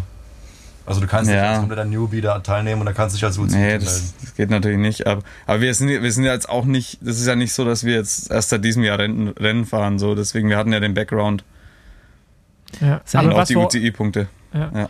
Ähm, seid ihr vorher schon in dem Marathonbereich gefahren, so wie ihr das jetzt macht, so zu zweit? Oder denkt ihr jetzt als Cross-Country-Fahrer, was sind das eigentlich alles für Opfer hier? Und ihr gewinnt ja, alles ne. direkt. Oder also wie seid ihr über den Winter so stark geworden plötzlich? Ist das einfach dieser Spirit, den ihr da jetzt zu zweit habt und habt ihr so viel Bock? Weil irgendwas ist ja passiert, dass ihr da antretet und so Einschlag. Also wir hatten ein Testevent, das muss man sagen, was auch ein bisschen die Initialzündung war. Letztes Jahr im Winter äh, gibt es ein, ein Rennen in Israel, Epic Israel. Gehört nicht zur Epic-Serie, aber der Veranstalter damals war auch Teilnehmer mal beim Cup Epic und hat sich das, das Event hier als Vorbild genommen und wollte das gleiche Ding auch aufziehen in Israel. Ähm, aber nicht unter der äh, Schirmherrschaft, sage ich mal, von der Epic-Serie, nennt sich aber auch Israel Epic. Und da sind wir noch, ähm, ich damals in neutralen Trikot, aber ich war, glaube ich, für ein, für, ja, für ein Event, beziehungsweise ich habe ein Trikot dabei gehabt von mir. Und danach sind wir in, äh, im Leader-Jersey gefahren. Ja. Das war so das, äh, äh, ja, das erste gemeinsame Rennen als, als Doppelpack. Das haben wir dann auch schon gewinnen können. Aber ähm, zu deiner Frage mit den Cross-Country-Fahrern, ähm, die jetzt beim Marathon teilnehmen. Ich glaube, da hat sich auch viel gewandelt im Marathonsport, der ähm, kürzer und härter geworden ist. Also gleicht sich so ein bisschen dem Cross-Country-Sport an. Ähm, klar, auch die Cross-Country-Rennen wurden, wurden kürzer. Nicht, das sind nicht mehr zwei Stunden wie jetzt ähm, vielleicht Olympia 2004, wo wir damals vor einer Woche haben wir noch ein paar Videos ja, geguckt. Ähm, aber ähm, wir als Cross-Country-Fahrer, ich meine, das ist ja, glaube ich, Sportarten oder Disziplinen übergreifend. Wir trainieren ja alle ungefähr das Gleiche. Vielleicht die Straßenfahrer sind noch ein bisschen extremer mit den extremen Grundlageneinheiten. Aber wir, wir haben auch den gleichen Trainingsumfang, äh, sprich können auch über die gleiche Distanz irgendwie Gas geben. Das Einzige, was uns vielleicht spezifischer macht, dass wir halt die, diese kurzen, ähm, ich sag mal so fünf Minuten Schwelle und dann wieder was Technisches, fünf Minuten Schwelle technisch, das macht vielleicht Cross-Country-Sport oder, oder Cyclocross-Sport speziell. Aber die ganzen Endurance-Sachen, irgendwann kommt er irgendwie nur noch auf den Motor an. Also wer, wer hält es am längsten durch, so sich die Fresse zu polieren. Und da sind wir eigentlich, glaube ich, ganz gut drin. Und ähm, können auch den etablierten Marathonfahrern irgendwie auf die Füße treten, ohne uns jetzt irgendwie zu verstecken. Ja, genau. Also ich glaube, es kommt schon auch ein bisschen daher, dass wir beide eher so Fahrertypen sind, die eher so einen Dieselmotor haben und ähm, vielleicht gar nicht unbedingt perfekt geeignet sind fürs Cross Country, sondern eher so ein bisschen so irgendwo zwischendrin sind. Vielleicht sogar auch für die Straße gar nicht so, so ungeeignet. Ähm, ja, also und früher war es auch so, bis vor ein, zwei Jahren, dass die Etappenrennen noch in die Cross-Country-Weltrangliste mit reingezählt haben. Also, beziehungsweise es gab eigentlich nur eine Cross-Country-Weltrangliste und noch keine für Marathon. Und seit ein, zwei Jahren gibt es jetzt eine extra Marathon-Weltrangliste und seitdem wurden halt die Etappenrennen komplett abgekapselt vom Cross-Country-Sport und sind jetzt alle ein bisschen länger geworden, sag ich mal. Früher waren Etappenrennen oft auch so einfach äh, ein Marathon, ein Cross-Country-Rennen und ein Bergzeitfahren gekoppelt. Und äh, das haben dann die ganzen Cross-Country-Fahrer als Vorbereitung genutzt, um UCI-Punkte zu holen und halt um irgendwie sich ready zu machen für die Saison. Ähm, aber das geht halt jetzt nicht mehr, weil die UCI da ein bisschen was umgestellt hat. Und jetzt ist halt Marathon-Racing einfach nur noch Etappenrennen und, und Eintagesrennen. Mhm. Ähnlich wie auf, eigentlich ist Marathon, Mountainbike-Marathon ähnlich wie Straßenrennsport jetzt. Also es gibt Eintagesrennen und, und die Mehrtagesrennen und wir sind jetzt bisher nur die, die Mehrtagesrennen gefahren und damit eigentlich echt saugut klarkommen. Die Frage ist ja eigentlich aber, warum seid ihr so geil drauf? Die anderen sind ja, ja glaub, auch keine also, Nulpen. Äh, ja, also ich glaube auf jeden Fall, dass wir halt als Team äh, übel gut funktionieren und ähm, wir haben das auch, also wir, keine Ahnung, es fängt halt schon bei so ganz klassischen Sachen an, wir sind halt beste Kumpels und umarmen uns halt oder wir fahren halt echt füreinander und, und wir geben uns noch eine Umarmung vorm Start und legen halt los und machen die dann fertig.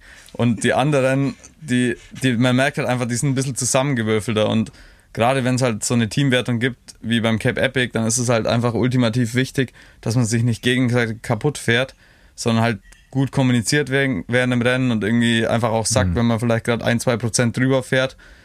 Weil ihr wisst es ja selber, wenn man halt mal irgendwie zehn Minuten lang einfach nur 10 Watt über dem Bereich fährt, den man eigentlich gerade fahren kann, dann kann man sich halt mal übelst den Motor kaputt schießen.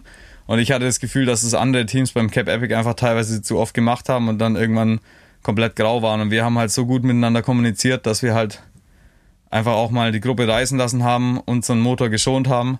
Und wenn wir halt konnten, haben wir halt voll draufgelatscht. Also ich weiß nicht, ob ihr den Livestream geguckt hat, hattet, aber wir haben halt dann uns ab äh, drei oder vier, also die letzten drei, vier Tage haben wir uns halt krass gut gefühlt und sind halt dann einfach nur komplett immer Vollgas eigentlich gefahren, so schnell wie es halt zu dem Zeitpunkt gerade ging. Und damit haben wir halt die Marathon Racer ziemlich kaputt gemacht weil wir halt schon von Start weg sportlich gefahren sind. Hm. Und ja. Ja, das habe ich mitbekommen, dass das eure Taktik war. Am Anfang direkt losballern und dann so ein bisschen ja. wie Straßenrennsport, wie es bei der Vuelta Catalunya auch war. Lassen wir mal fahren, kriegen wir schon wieder. Hat bei euch halt nicht so funktioniert mit dem ja. wieder einholen. Aber ähm, seid ihr auch mit Wattsensoren dann gefahren? Also habt ihr ja, da auch ja. geschaut? Okay. Also wir, wir sind immer, ähm, wir haben beide Stages drauf und ähm, zum Beispiel, also ich kann jetzt, ich habe jetzt, ich denke die letzte Etappe, ich weiß nicht, ob ich da noch meine, meine 71, 72 gehabt habe, ich denke eher so Richtung 70 Kilo oder vielleicht ein bisschen drunter, weil man nach acht Tagen Rennen fahren, ey, da, da kannst du fressen, was du willst, aber du, du wirst trotzdem kleiner irgendwie. Äh, da habe ich über äh, Stunden 50 370 NP gehabt. Ja, gut, man lässt sich drüber streiten, wie viel, ähm, äh, was für eine Toleranz da irgendwie drin ist, aber wir sind schon, wir sind schon krank, kranke Zahlen gefahren, auch am letzten Tag noch, wo, wo ich gedacht habe, hey, wo, wo kommen da die Watt her irgendwie?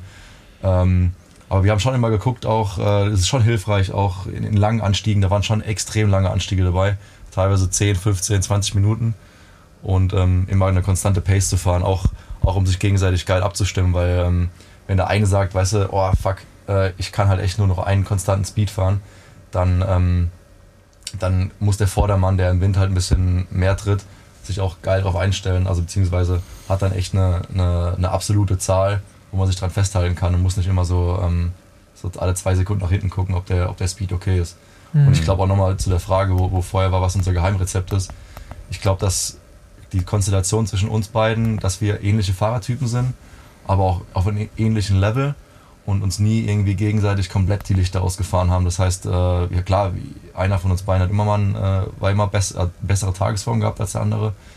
Aber wir haben auch klar kommuniziert. Also ich kann, ich meine, wir sind beides äh, Egoisten wie alle Radsportler wahrscheinlich.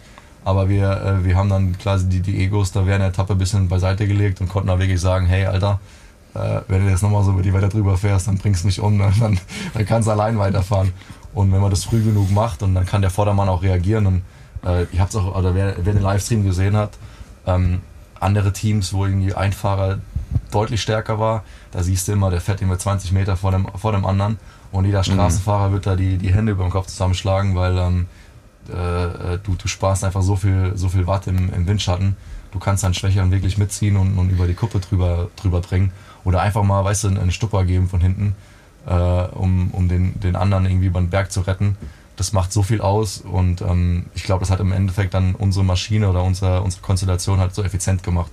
Und es war die Kombination aus, aus guten Beinen, aus der, aus der Freundschaft, die uns eben verbindet, die, die Barrieren oder die, die ähm, ich sag mal, die Kommunikationsprobleme, die vielleicht andere Fahrer haben, dann beiseite schafft. Ähm, ja, und, äh, und, und, die Erfahrung, die wir zusammen haben. Ich meine, ich habe es gesagt nach, nach dem Ziel, für mich fühlt sich das an wie äh, mit, mein, mit deinem besten Kumpel Radfahren, so wie immer. Und äh, für mich, in manchen Trainings waren wir genauso schnell wie, wie im Epic oder war für mich genauso anstrengend. Also an, viel anders als, als im Training ballern hat sich nicht angefühlt. Okay. Du hast gerade am Anfang gesagt, Geheimrezept.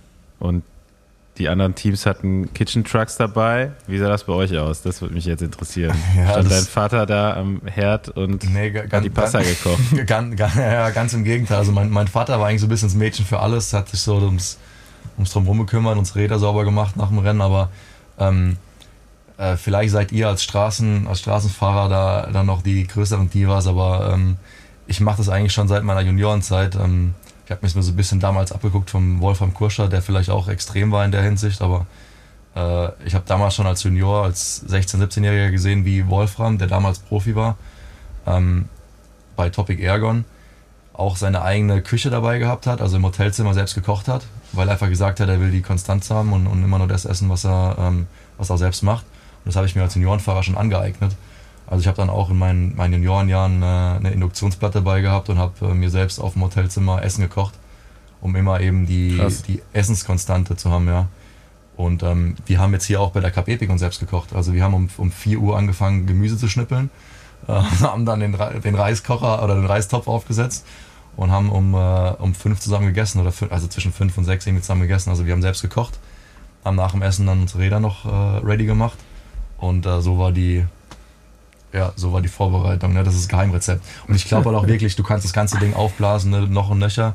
Äh, ich will nicht wissen, also ich, die großen Teams haben bestimmt Budgets gehabt zwischen 100.000 und, und 200.000 hat es bestimmt gekostet, das ganze Event mit Vorbereitung und so.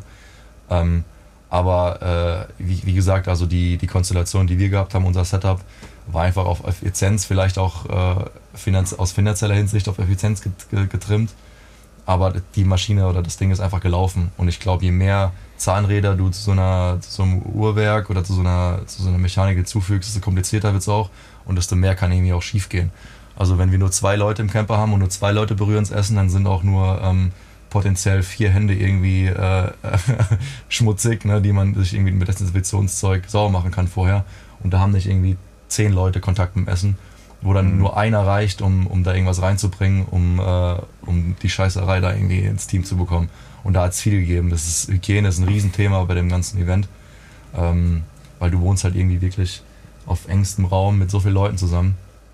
Und ähm, vielleicht ist es bei der Cup Epic da auch äh, gar nicht mal so schlecht, die, den Kreis klein zu halten und auch wirklich das, das Umfeld klein zu halten. Wir waren zum Beispiel auch immer nur auf unserer Toilette, auf, auf dem Klo. Ne? Ich habe andere Teams gesehen, die wirklich auch auf ähm, diesen ähm, äh, Toilettencontainern auf dem Klo waren.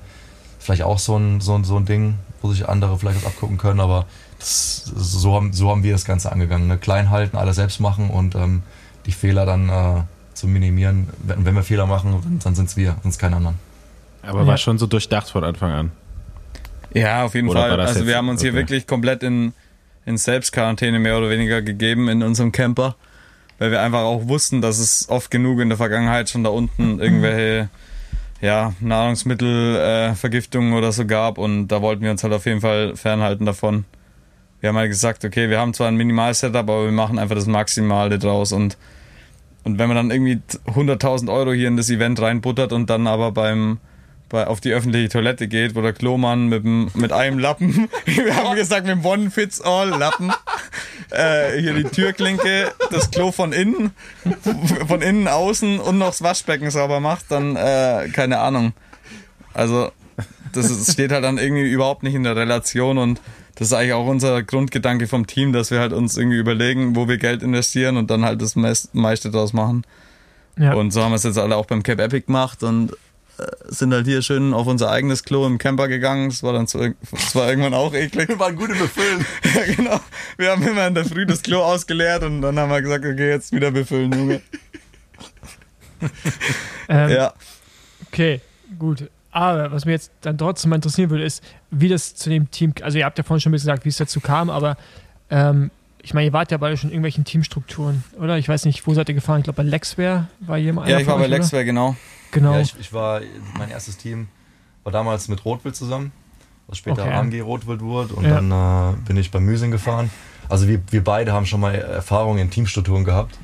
Und ähm, wenn du, ich glaube auch, auch mit was, was Trainer angeht, wenn du ein gewisses Alter erreicht hast und gewisse Erfahrungen gesammelt hast und einigermaßen klar denken kannst, dann kannst du dir so, so ein Bild davon machen, was du brauchst und was, was gut für dich ist. Und vielleicht war das dann genau in dem Moment richtig, das, den eigenen Weg zu gehen weil ähm, wir sind beide davon überzeugt, dass, ähm, dass die Dinge, die uns irgendwie schnell machen, wir uns auch selbst drum kümmern können.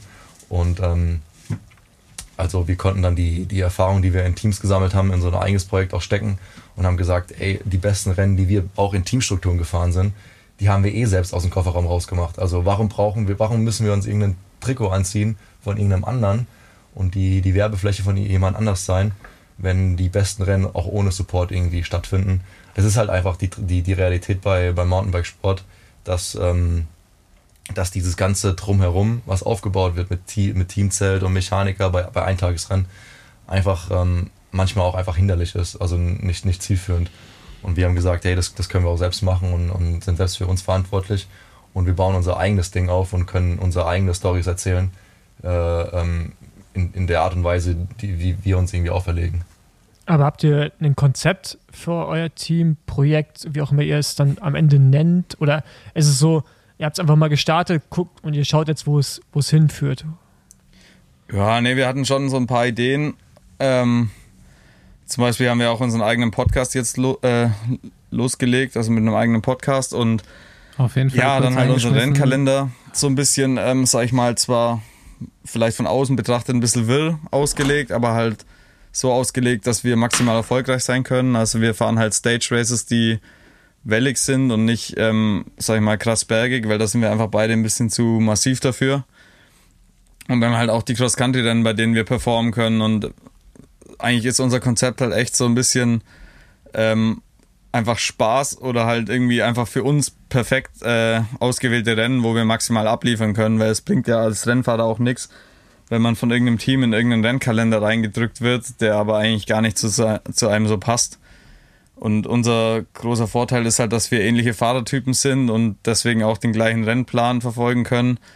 Und ähm, ja. Ja, vom Herz, vom, wir, sind, wir sind Racer durch und durch und wir wollen einfach, wir wollen einfach die Rennen fahren, auf die wir Bock haben. Und ähm, in, in den Strukturen, die irgendwie vorherrschen, war das so in der Art nicht möglich. Also unsere was, was jetzt irgendwie so Normalität ist oder, oder neue, wie soll ich sagen, neue Benchmark, wie zum Beispiel Alpecin oder Trinity Racing, äh, die auf verschiedenen Disziplinen unterwegs sind, also Cyclocross, Mountainbike und, und Straße. Ähm, mir wurde zum Beispiel als Senior gesagt, hey, du musst dich entscheiden und auch, vom, auch von unseren äh, ähm, äh, auch von Teamseite. Ja, halt. Teamseite ja. und unserer, äh, wie, wie nennt sich, also ich will, will die drei Buchstaben, die drei großen deutschen Buchstaben nicht sagen.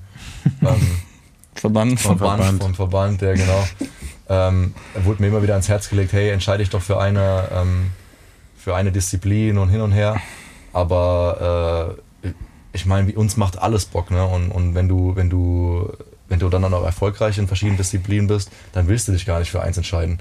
Und jetzt, äh, und jetzt wird auf einmal ähm, Pitcock und, und Van der Poel gehypt für die Aktion äh, crossdisziplinär irgendwie, irgendwie geil Rennen zu fahren. Und so wollen wir unseren eigenen Kalender auch, auch gestalten. Und ähm, äh, das, was uns am meisten Spaß macht, ähm, noch so lange wie möglich zu machen und ähm, auch die, die, die Art und Weise, wie wir dann in den sozialen Medien auftreten, selbst bestimmen. Und wir fanden es einfach auch geil, dann auch die, den, den direkten Kontakt auch mit den Sponsoren zu suchen. Also da ist dann kein Teammanager zwischengeschaltet. Klar, ich verstehe auch, ab einer gewissen Größe ist es vielleicht auch dann nötig, jemanden einzustellen oder, oder an der Hand zu haben, der sich um die ganzen vertraglichen Dinge kümmert, wenn man als, als Sportler einfach mit, mit, mit sportlichen Sachen beschäftigt ist. Aber wir finden es auch einfach geil, dann mit den Leuten perfekt, also direkt zu reden, um einen, ähm, ja, einen persönlichen Draht einfach mit den Leuten, mit den, mit den Sponsoren und mit den Unterstützern zu haben. Also, erstmal mal kurz zum Podcast-Thema. Kann ich hier mal absolute Hörempfehlung rausgeben, weil äh, den gibt es halt auch erst seit diesem Jahr. Und ich habe jetzt heute die Rennberichte mal ausgelassen. Man ist jetzt in vier Folgen eigentlich komplett durch mit dem Weg von euch zum Cape Epic. und es ist mega lustig. Also auf jeden Fall reinhören. Und zur Cape Epic gibt es noch keine Folge, also vielleicht sind wir da die Ersten. Ja, vielleicht schreiben wir uns noch zwischen und wir schaffen noch Ja. eine vorher, aber schauen wir mal. Und, ähm, ja, und wir bisschen reden, zu paniert. wir reden hier Ja. mit dem amtierenden bayerischen Meister Straße auch, deswegen seid ihr eigentlich hier. Nee, das stimmt nicht. Ah, Ja, ja, Georg, erzähl mal die Geschichte. Wer ist eigentlich bayerischer Meisterstraße? Ja, wir da waren wir zusammen in der Spitzengruppe. Und äh, Baum hat da tatsächlich gewonnen und ich war nur Dritter in dem Rennen dann. Also mir, es war noch ein Bayer vor mir. Aber auch ein Mountainbiker. Aber ich muss fairerweise sagen, ich als, als gelernter äh, äh, Straßenradsportler bin ja in der Pfalz groß geworden mit, mit Ackermann und Konsorten, äh, gegen den ich immer verloren habe im Sprint. Ähm, äh, habe mich natürlich auch dann die letzten zwei Runden ganz arg zurückgehalten und Körner gespart und habe einen Georg dann im Zielsprint Ja, äh, ab versenkt. Ne? Penner, Alter. Ja. Slap. Ja. Ja. ja, ich war sogar auch bei Ja. der deutschen Meisterschaft letztes Jahr am Start. Ja, Sogar Hab kurz ich- mit hab ich äh, gesehen. Paul, Ich hab's sogar kurz mit Paul in der, in der Gruppe. Aber ich habe am Anfang mit Ben Zwiehoff wie- am Horn gezogen und ähm, war dann ziemlich paniert, als es wirklich darum ging, wer vorne fährt. Deswegen, deswegen muss ich jetzt mitfahren das nächste Mal bei der diesjährigen deutschen Meisterschaft, dass ich den Typen hier, der hat nämlich einen Motor wie so ein äh, wie so eine 350er Vespa, aber, aber manchmal fehlt dem der, der Kopf, wenn wir am Straßenrennen fahren. Ja, geil, ich freue mich Also- drauf. Sauerland. da wollte ich eh drauf hinaus. Also wollt, wie viel fahrt ihr Straße? Also jetzt aktuell wahrscheinlich jetzt in der Vorbereitung weniger, aber ansonsten Ähm, hast du schon erwähnt, also du ja, hast sogar haben- gesagt, du kommst von, vom Straßensport. Ja, ja, ich habe Ähm. ähm, ja, ich, ich bin in den, in den äh, Pfalz-Kriterien groß geworden. Also ich komme Neustadt, aus Neustadt an der Weinstraße.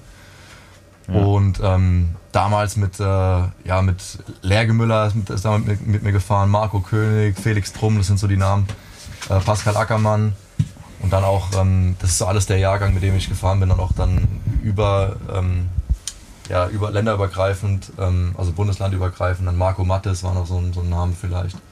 Ähm, und auch mit, mit Emu war ich mal im Team, in, bei Radnet Rose war ich sogar auch mal. Emanuel Buchmann. Ja. Ähm, ja, wir haben mega Bock auch auf Straße. Also äh, und definitiv ist die Deutsche Meisterschaftsstraße im Sauerland ist äh, auch ein bisschen profiliert, habe ich mir sagen lassen und ähm, kommt uns, denke ich, auch entgegen. Aber wie qualifiziert ihr euch dann? Ihr müsst ja entweder ein Bundesliga-Team sein oder UCI-Punkte. Mm, Straßen-UCI-Punkte? Oder reicht auch der, der Ah, Kaderstatus? ah, nee, stimmt. Ihr Mountainbike geht, glaube ich, auch, ne? Genau. Wenn, ihr- Ja, wenn also ihr Kader ich- seid. Genau. ich Ja. konnte mich letztes Jahr auch einfach anmelden, keine Ahnung, hatte da kein Problem. Einfach reingesnippt. einfach mit hinstellen, wir Ja. wissen ja, wo es ist. Nee, wir haben, wir haben definitiv Bock und ähm, das wäre, also wir haben jetzt eben gerade schon so ein bisschen, ähm, klar ist es eine Träumerei, ne? aber äh, das wäre natürlich mega geil, wenn wir da noch eine, ähm, da noch irgendwie, ich will es nicht verschreien, ich habe hab immer so ein bisschen Angst vor, äh, ich, ich weiß, vielleicht bin ich auch ein bisschen abergläubisch, aber vor all meinen guten Rennen habe ich schon vorher gespürt, dass ich da vorne reinfahre, aber habe es mir nie getraut, oder habe es mir nicht, nicht getraut auszusprechen.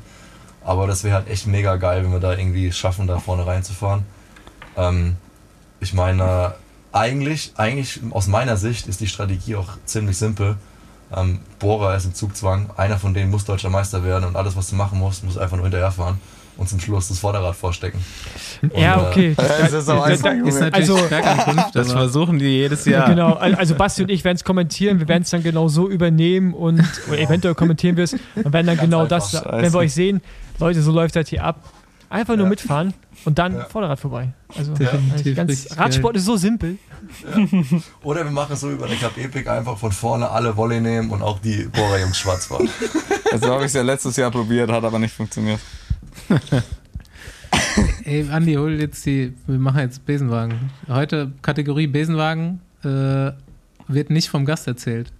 Ach so, ja, ich habe mich natürlich mal ein bisschen umgehört, äh, nachdem ich gehört habe, wen wir jetzt hier im Podcast haben. Und dann war ganz schnell, wurde ganz schnell klar, äh, Lukas Baum war mal beim Team Lotto Kernhaus. Oh, Dann habe ich tatsächlich, na, beim, beim Teamchef mal nachgefragt. Oh, und shit. jetzt kann ich quasi es ist nicht eine richtige Besenwagen-Story, aber es geht in die Richtung erzählt. Du Ja. weißt wahrscheinlich schon, worauf ich hinaus will. Du bist für das Team rund um den Finanzblatt Eschborn Frankfurt gefahren. Ich weiß nicht, hat das Oh, mittlerweile einen anderen Namen? hat es einen anderen Namen? Und äh, 2017. das war parallel natürlich zum, zum Profirennen. Du bist die U23-Ausgabe gefahren und es war nicht so gutes Wetter, habe ich mir sagen lassen. Und äh, Lukas Baum war, ja, wie er es gemacht, wie er es heute noch macht, wollte es alles äh, Volley Hops nehmen oder wie? Es war direkt in der Spitzengruppe.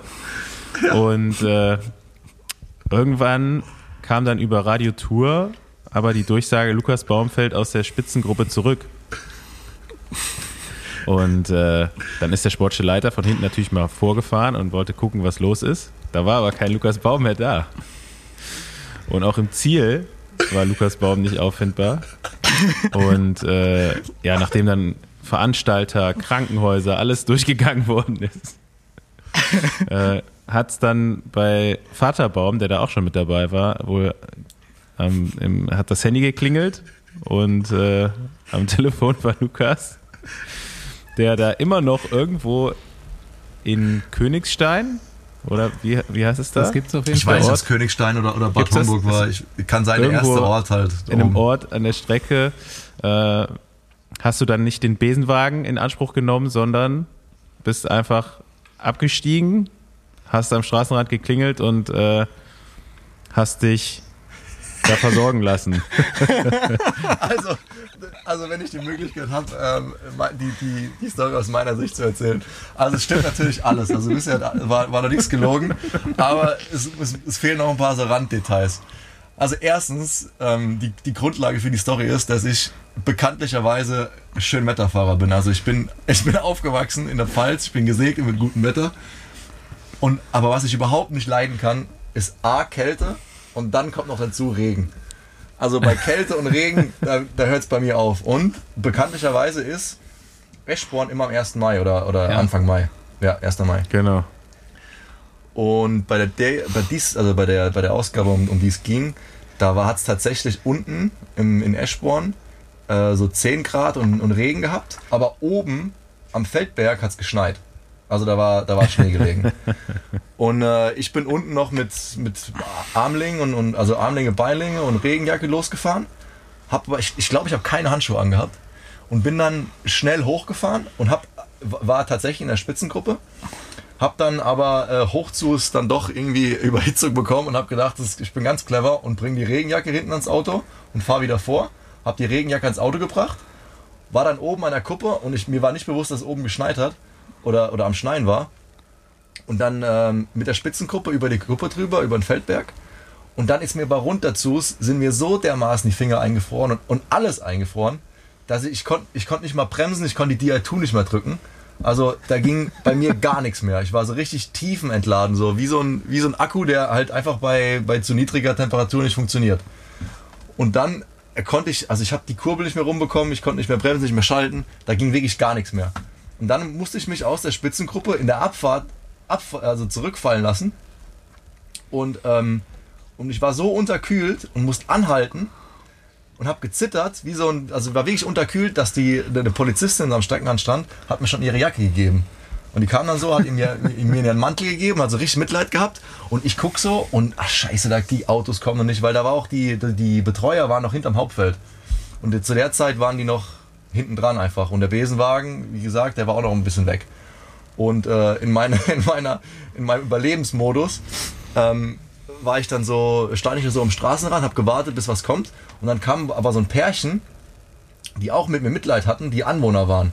Und die Anwohner hatten gesagt, hey, du komm doch mit uns mit wir, ge wir stellen dich unter die warme Dusche und, und geben dir einen Kaffee. Und, das, und dann war ich, dann, dann war ich, dann, das war bei mir gelaufen. Dann habe ich gesagt, ja, mache ich direkt. Und dann bin ich einfach mit den Anwohnern mitgegangen, während das Rennen lief und habe mich da in die warme Dusche gestellt, weil das war einfach nur noch mein größter Wunsch, warm zu werden wieder. Ich wollte, ich konnte nicht mehr Radfahren, ich konnte nicht mehr runterfahren. Und dann, und dann war ich in dieser wildfremden Wohnung, während das Rennen lief, habe mich so warm abgeduscht, habe Klamotten bekommen von dem, von dem, äh, von, von dem Typen, saß mit fremden Klamotten an dem, äh, an dem Esstisch. Wir haben Kaffee getrunken dann irgendwann noch. Ne? Und irgendwann habe ich überlegt, scheiße, wie komme ich eigentlich noch zurück? Ich hatte aber ein Handy dabei. Und die einzige Nummer, die ich auswendig konnte, war die Nummer von, meinem, von meiner Mutter. Dann habe ich über das Festnetz meine Mutter angerufen, die zu Hause saß. Und die hat dann meinen Vater angerufen, der in, in Frankfurt am Finanzplatz auf mich gewartet hat aber keiner ja. hat zu dem Zeitpunkt gewusst, wo ich war. Dass ich unterkühlt war und bei einer Gast, äh, bei, bei, so einer, äh, bei so einer Anwohner, äh, bei so einem Anwohnerkappel dann in der Dusche stand, hat zu dem Zeitpunkt keiner gewusst. Aber äh, ja, da kam ich irgendwie so fünf Stunden später dann auch ins Ziel. Einfach so ein Radfahrer entführt und dann im Keller ja, eingesperrt. Genau. Komm mal mit, ja. ich habe was Süßes für dich. Echt? Willst du mal Hase sehen? ja, geil. Okay, das ist auf jeden Fall eine gute Geschichte. Ey, kompletter Themawechsel jetzt erstmal wieder. Ich habe auf jeden Fall, ich musste so, ich habe mir heute so diese ganze Geschichte reingeschraubt. Ich habe mit Martin Frei gequatscht, ich habe mit Thorsten gequatscht, das alles gelesen, habe euren Podcast gehört und so. Und dann, also das erste, was mir eingefahren ist, gefallen ist, war so, ey, fahrt da nie mehr hin nach Südafrika. Fahrt ja, das haben wir auch schon gesagt. Das haben wir auch schon gesagt. Ey, scheiße, wenn wir das gewinnen, die, dann Die dann Story ist auf gar keinen Fall Können mehr zu toppen. Verkacken. Und, äh, und dann wird es jetzt, glaube ich, so, die, ihr merkt das ja jetzt langsam, Medienresonanz, dies, das, Sponsoren, dies, das. Ey, guckt auf jeden Fall, dass ihr euch diesen Spirit, den ihr gerade habt, bewahrt. So, halt erstmal einen Ball flach. Nur das war so das, was mir, was mir in den Kopf kam. Sucht euch geile neue Ziele und behaltet das genauso bei, wie ihr das macht. Ja, das haben wir auch schon gesagt. Also klar, ist es jetzt verlockend, irgendwo zu unterschreiben oder irgendwo einen Schuss zu machen. Aber wir wollen schon ähm, das Ganze so weitermachen, weil im Endeffekt war es ja auch das, was uns ähm, die Erfolge beschert hat. Dass wir wahrscheinlich so eingestellt sind, wie wir eingestellt sind und vor allem, dass wir auch weiterhin zusammen Etappenrennen fahren können und auch die Rennen fahren können, die wir fahren wollen und uns nicht wieder irgendwo in so eine Struktur äh, einpferchen lassen. Also wir werden das jetzt erstmal weiterhin mit Speed Company probieren und, und durchziehen und dann schauen wir mal. Ja, das Interesse von Sponsoren sollte jetzt halt da sein. Also, also du, du kannst ja kein besseres Storytelling ja, die, machen. Den einen oder anderen Reifen bekommen wir jetzt schon umsonst. das, und vielleicht sogar die Dichtmilch dazu. Ja, jo. genau. Paar, paar ja, Gels und Hotelshampoos. Ja, genau. Aber ist, ist, ist auf jeden Fall geil und äh, ja, ich. Ja. ja, es ist unglaublich. Also auch die. Ich hätte mir das ja. Du bekommst dann irgendwie Nachrichten geschickt aus Uruguay der dir irgendwie erzählt, er war jetzt motiviert, ähm, Indoor-Training zu machen, weil er uns jetzt zugeguckt hat, wie wir da die, die, die Weltelite aus dem Camper irgendwie hops genommen haben. Also das ist schon, das ist schon krass, auch was für eine Tragweite das hat, von ähm, wie, wie, weit, wie weitgreifend das einfach ist. Und die, ich denke, die Art und Weise, so wie wir das gemacht haben, und ich, ich finde es geil, wenn das auch so rüberkommt, weil wir haben einen mega Spaß dran. Und ich finde es einfach geil, wenn die, wenn die Leute, die uns zusehen, auch das, das genauso irgendwie aufnehmen und und für die dann, ähm, ja, einmal, wenn es die unterhält und wenn die sich dann irgendwie noch was rausziehen können. Das ist halt irgendwie geil, wenn das so ein bisschen nachhaltiger ist und nicht nur so stumpf, ich ziehe mir jetzt irgendwie so ein fremdes Trikot an und bin dann der, äh, der, der, der Supersportler, aber ähm, nach dem Rennen verpisse ich mich dann ins Hotel und gucke irgendwie die Decke an. Sondern, ähm, ja, bin so ein bisschen mehr als einfach nur so ein, so ein anonymer, anonymer Sportler. Ja, das klingt sehr gut. Ja, an anonym funktioniert jetzt nicht mehr. Ja, nee. genau. Ey, das ist, vor allem hier in Südafrika, also die, die, die Begeisterung, da, da find, das finde ich manchmal ein bisschen traurig auch. Sowas habe ich in Deutschland, vielleicht ist es, vielleicht war ich auf dem Level noch nie, aber ähm, in Deutschland die Begeisterung für den Radsport, ob die jetzt durch die, die vergangenen Jahre so ein bisschen getrübt worden ist, ähm, vielleicht vor meiner Zeit war das vielleicht da so, so ohne, ohne zeitenmäßig, aber hier, wenn du da im Restaurant bist in Stellenbosch nach dem, nach dem Cap Epic, ne, da, da kommst du rein und dann applaudieren die Leute und gucken dich irgendwie an und wollen Bilder machen. Ähm, also nicht, dass ich jetzt mir da ultra was drauf einbild, aber ähm, die, die Begeisterung für den Sport ist einfach, ist einfach da. Und ähm, das finde ich manchmal ein bisschen traurig, dass es in Deutschland noch nicht so einfach nicht, also das, das habe ich, so eine Begeisterung, auch während dem Rennen bei der Etappe, da habe ich bei keiner deutschen Meisterschaft erlebt in Deutschland, bei keinem, bei keinem Bundesliga-Rennen, bei keinem, bei keinem Radsport-Event in Deutschland habe ich sowas erlebt wie, wie hier. Ja, gut, aber das wirst du in Deutschland, glaube ich, auch nie wieder haben. Und Ja, ja. Aber ne, dafür haben wir halt Fußball, wo es dann in dem Fall so ist. Äh, das sollte aber ja keiner von uns davon abhalten, diesen Sport trotzdem Oder so weiterzumachen. Einer von euch beiden muss jetzt noch die echte Tour de France gewinnen. ja. das- Ja, haben auch schon gewitzelt, dass wir dahin wollen. Oder dass das dann der nächste Step ist. Das war Also das haben wir ja damals gesagt, wenn wir Cape Epic gewinnen, dann müssen wir als nächstes Tour de France fahren. Das, aber wird, das, wird aber wir, bisschen, das wird ein bisschen komplexer mit der Du, Anreise. ich will, glaub, ja. Ralf, Ralf Denk hört hier zu. Ihr, ich glaube, könnte schon ein Ja, wir- wir- Freifahrtschein sein. wir finden die Anmeldung auch nicht. Ja, genau. Ey, oder, Könnt ihr uns da, könnt ihr uns da mal einfach, einen Link oder wie mit der Deutschen, So? einfach, einfach hinfahren. Einfach anmelden, und ja. Dann wird schon Oder einfach klappen. hinstellen, Ja. ja. und ihr müsst auf jeden Fall auch Paul ein bisschen bei Gravel-Rennen nerven. Genau, fahrt der Gravel-Rennen. Äh, ja, Paul, ich habe dir mal eine DM geschrieben, aber du hast mir nicht geantwortet. Jetzt geht's. Zu Fan, zu Fan. Wir, fahr, Nee, nee. wir, fahren nicht, wir, wir fahren nicht nur Gravel-Rennen, wir veranstalten sogar auch eins. mal. Ähm, Äh, wann hast du mit zweimal welche geschickt? Ja, kann schon sein. Also, ich bin, also wir, machen bei mir daheim auf der Heimstrecke immer so ein, so ein Bundesliga-Rennen, Mountainbike. Ähm, da konnte ich dieses Jahr jetzt nicht teilnehmen wegen dem Cape Epic. Ach so, Fulgas nee. Race nennt sich das. äh. Und, ähm, und wir wollen jetzt im Juli, am 23. Juli, so ein Event machen, wo dann Marathon und Gravel irgendwie aufeinanderstoßen. Also die, die Strecke ist eher so eine Gravel-Strecke, mit aber auch ein paar knackigen Anstiegen, wo man vielleicht mit dem Mountainbike besser bedient ist. Und das wird halt so ultimativ das Hobby-Event, wo sich jeder hinstellen kann, also mit Gravelbike, Mountainbike, was auch immer. Und möge halt einfach das schnellste gewinnen. So, so ein richtiges Gaudi-Event. Und da dachte ich mir, ob du da irgendwie vielleicht auch kommen magst. Ähm, mit dem Gravelbike. Und dann schauen wir halt mal, wie wir es machen, ob wir mit dem Mountainbike oder mit dem Gravelbike am Start stehen, dass wir irgendwie so ein bisschen ein paar so Namen einfach da haben. Ich bin nämlich der Verfechter von äh, ähm, ab einer gewissen ähm, Reifenbreite bei einem Gravelrad kannst du auch genauso gut Hardtail fahren. Deswegen, deswegen stelle ich mich mit einem Hardtail am Start. äh, Doch, und das nee. ist in die andere Richtung genauso. Dann kannst du auch einfach ein Rennrad fahren. Ja, ja. Ah, Ja, äh, okay, okay, jetzt, jetzt möchte ich Ja, dann- gerne, dann du möchte ich gerne dem- ganz viele Zuschriften, äh, dem möchte ich beisteuern, dass Andi keine Ahnung hat. Ähm, Also und ich, was und ich bin, ich bin. Gravel-Fan, also ich bin richtiger Fan. Ja, also aber Ich nee, fahr nämlich also immer. das, ich habe ja keine Ahnung vom Mountainbike, aber okay, alles ab 50 cc oder ist glaube ich 2.0 dann, da kann man wirklich über Mountainbike-Lenker nachdenken, aber alles da drunter ist, also würde ich jetzt, sieht auch Ich komisch aus auch einen. Gesang, einen interessanten Gesa Gedankenanstoß. Vielleicht, äh, ich würde auch gerne mal deine Meinung dazu hören. Ich fände es geil, wenn die World Tour äh, einführen wird, dass ein gewisser Prozentanteil äh, an der Strecke Gravel sein muss. Genauso wie es gerade Bianchi oder vielleicht. Ähm, ähm, Das ist Straßenradsport. Also ich finde, Ja, das, aber- kann, das kann man schon trennen. aber ich finde find das voll geil, auch bildtechnisch, wie bei der Tour letztes Jahr, diese eine Etappe, wo sie über den Kamm drüber gehen auf, auf, auf Gravel. Da kommt noch so eine technische Komponente noch mit Aber- rein und ich fände das voll geil, wenn, wenn das so ein Standard wäre. Warte ab, Lukas, das passiert alles irgendwann noch, weil du wirst ja sehen, die Sponsoren sehen, das ist ein riesen Sektor Gravel und irgendwann wird dann so Mathieu van der Poel fährt vielleicht auch die Gravel-WM, wer weiß, vielleicht auch ein Tom Pitcock, wir wissen es ja nicht. Und dann Mhm. Gehen die genauso wie sie Cross fahren, dann vielleicht in diesen Gravel-Bereich rein und fahren diese UCI-Serie. Ich glaube, wir werden ja eh, das wird bald so ein bisschen mehr aufgehoben, dieses Straßenfahrerfahren auf Straße. Also das, was ihr macht, Mhm. oder was ich ja auch gemacht habe früher, als ich jünger war, einfach alles zu fahren, das wird ja viel mehr Mode und zum Glück, Ja, weil ja. der Sport ja viel auch, ja. vielfältiger ist als nur Straße oder nur Mountainbike oder nur Ja, genau. Cross. Ja. Und meint ihr, der deutsche Verband hat dann auch mehrere Disziplinen, wo die Fahrer mitfahren dürfen? Oder Nee, das müssen sicherlich die nicht, weiterhin nee. getrennt in die Schule Nee, Hauptsache gehen? die fahren Bahn. Genau, Hauptsache die Med- der Medaillenspiegel wird hochgehalten, damit die Förderung vom Innenministerium auch weiterhin, weiterhin läuft. Aber mal ganz kurz eine Frage ne, für meinen Terminkalender. Also 23., 24., 7., 22 steht noch. Ja, Okay, ich guck mal, ob es reinpasst äh, und dann komme ich gerne vorbei. ja, geil. Nice. Wo, wo muss er da genau hin? In Allgäu. Oh, Uff. ja, nach Obergestertshausen. Ah, Ah, klar. okay, klar. Kennt- kennt man, ja? Wer kennt's nicht? Ja, Ja, aber nee, das Allgäu ist äh, ganz grob, ganz grob zwischen Augsburg und Ulm. Okay.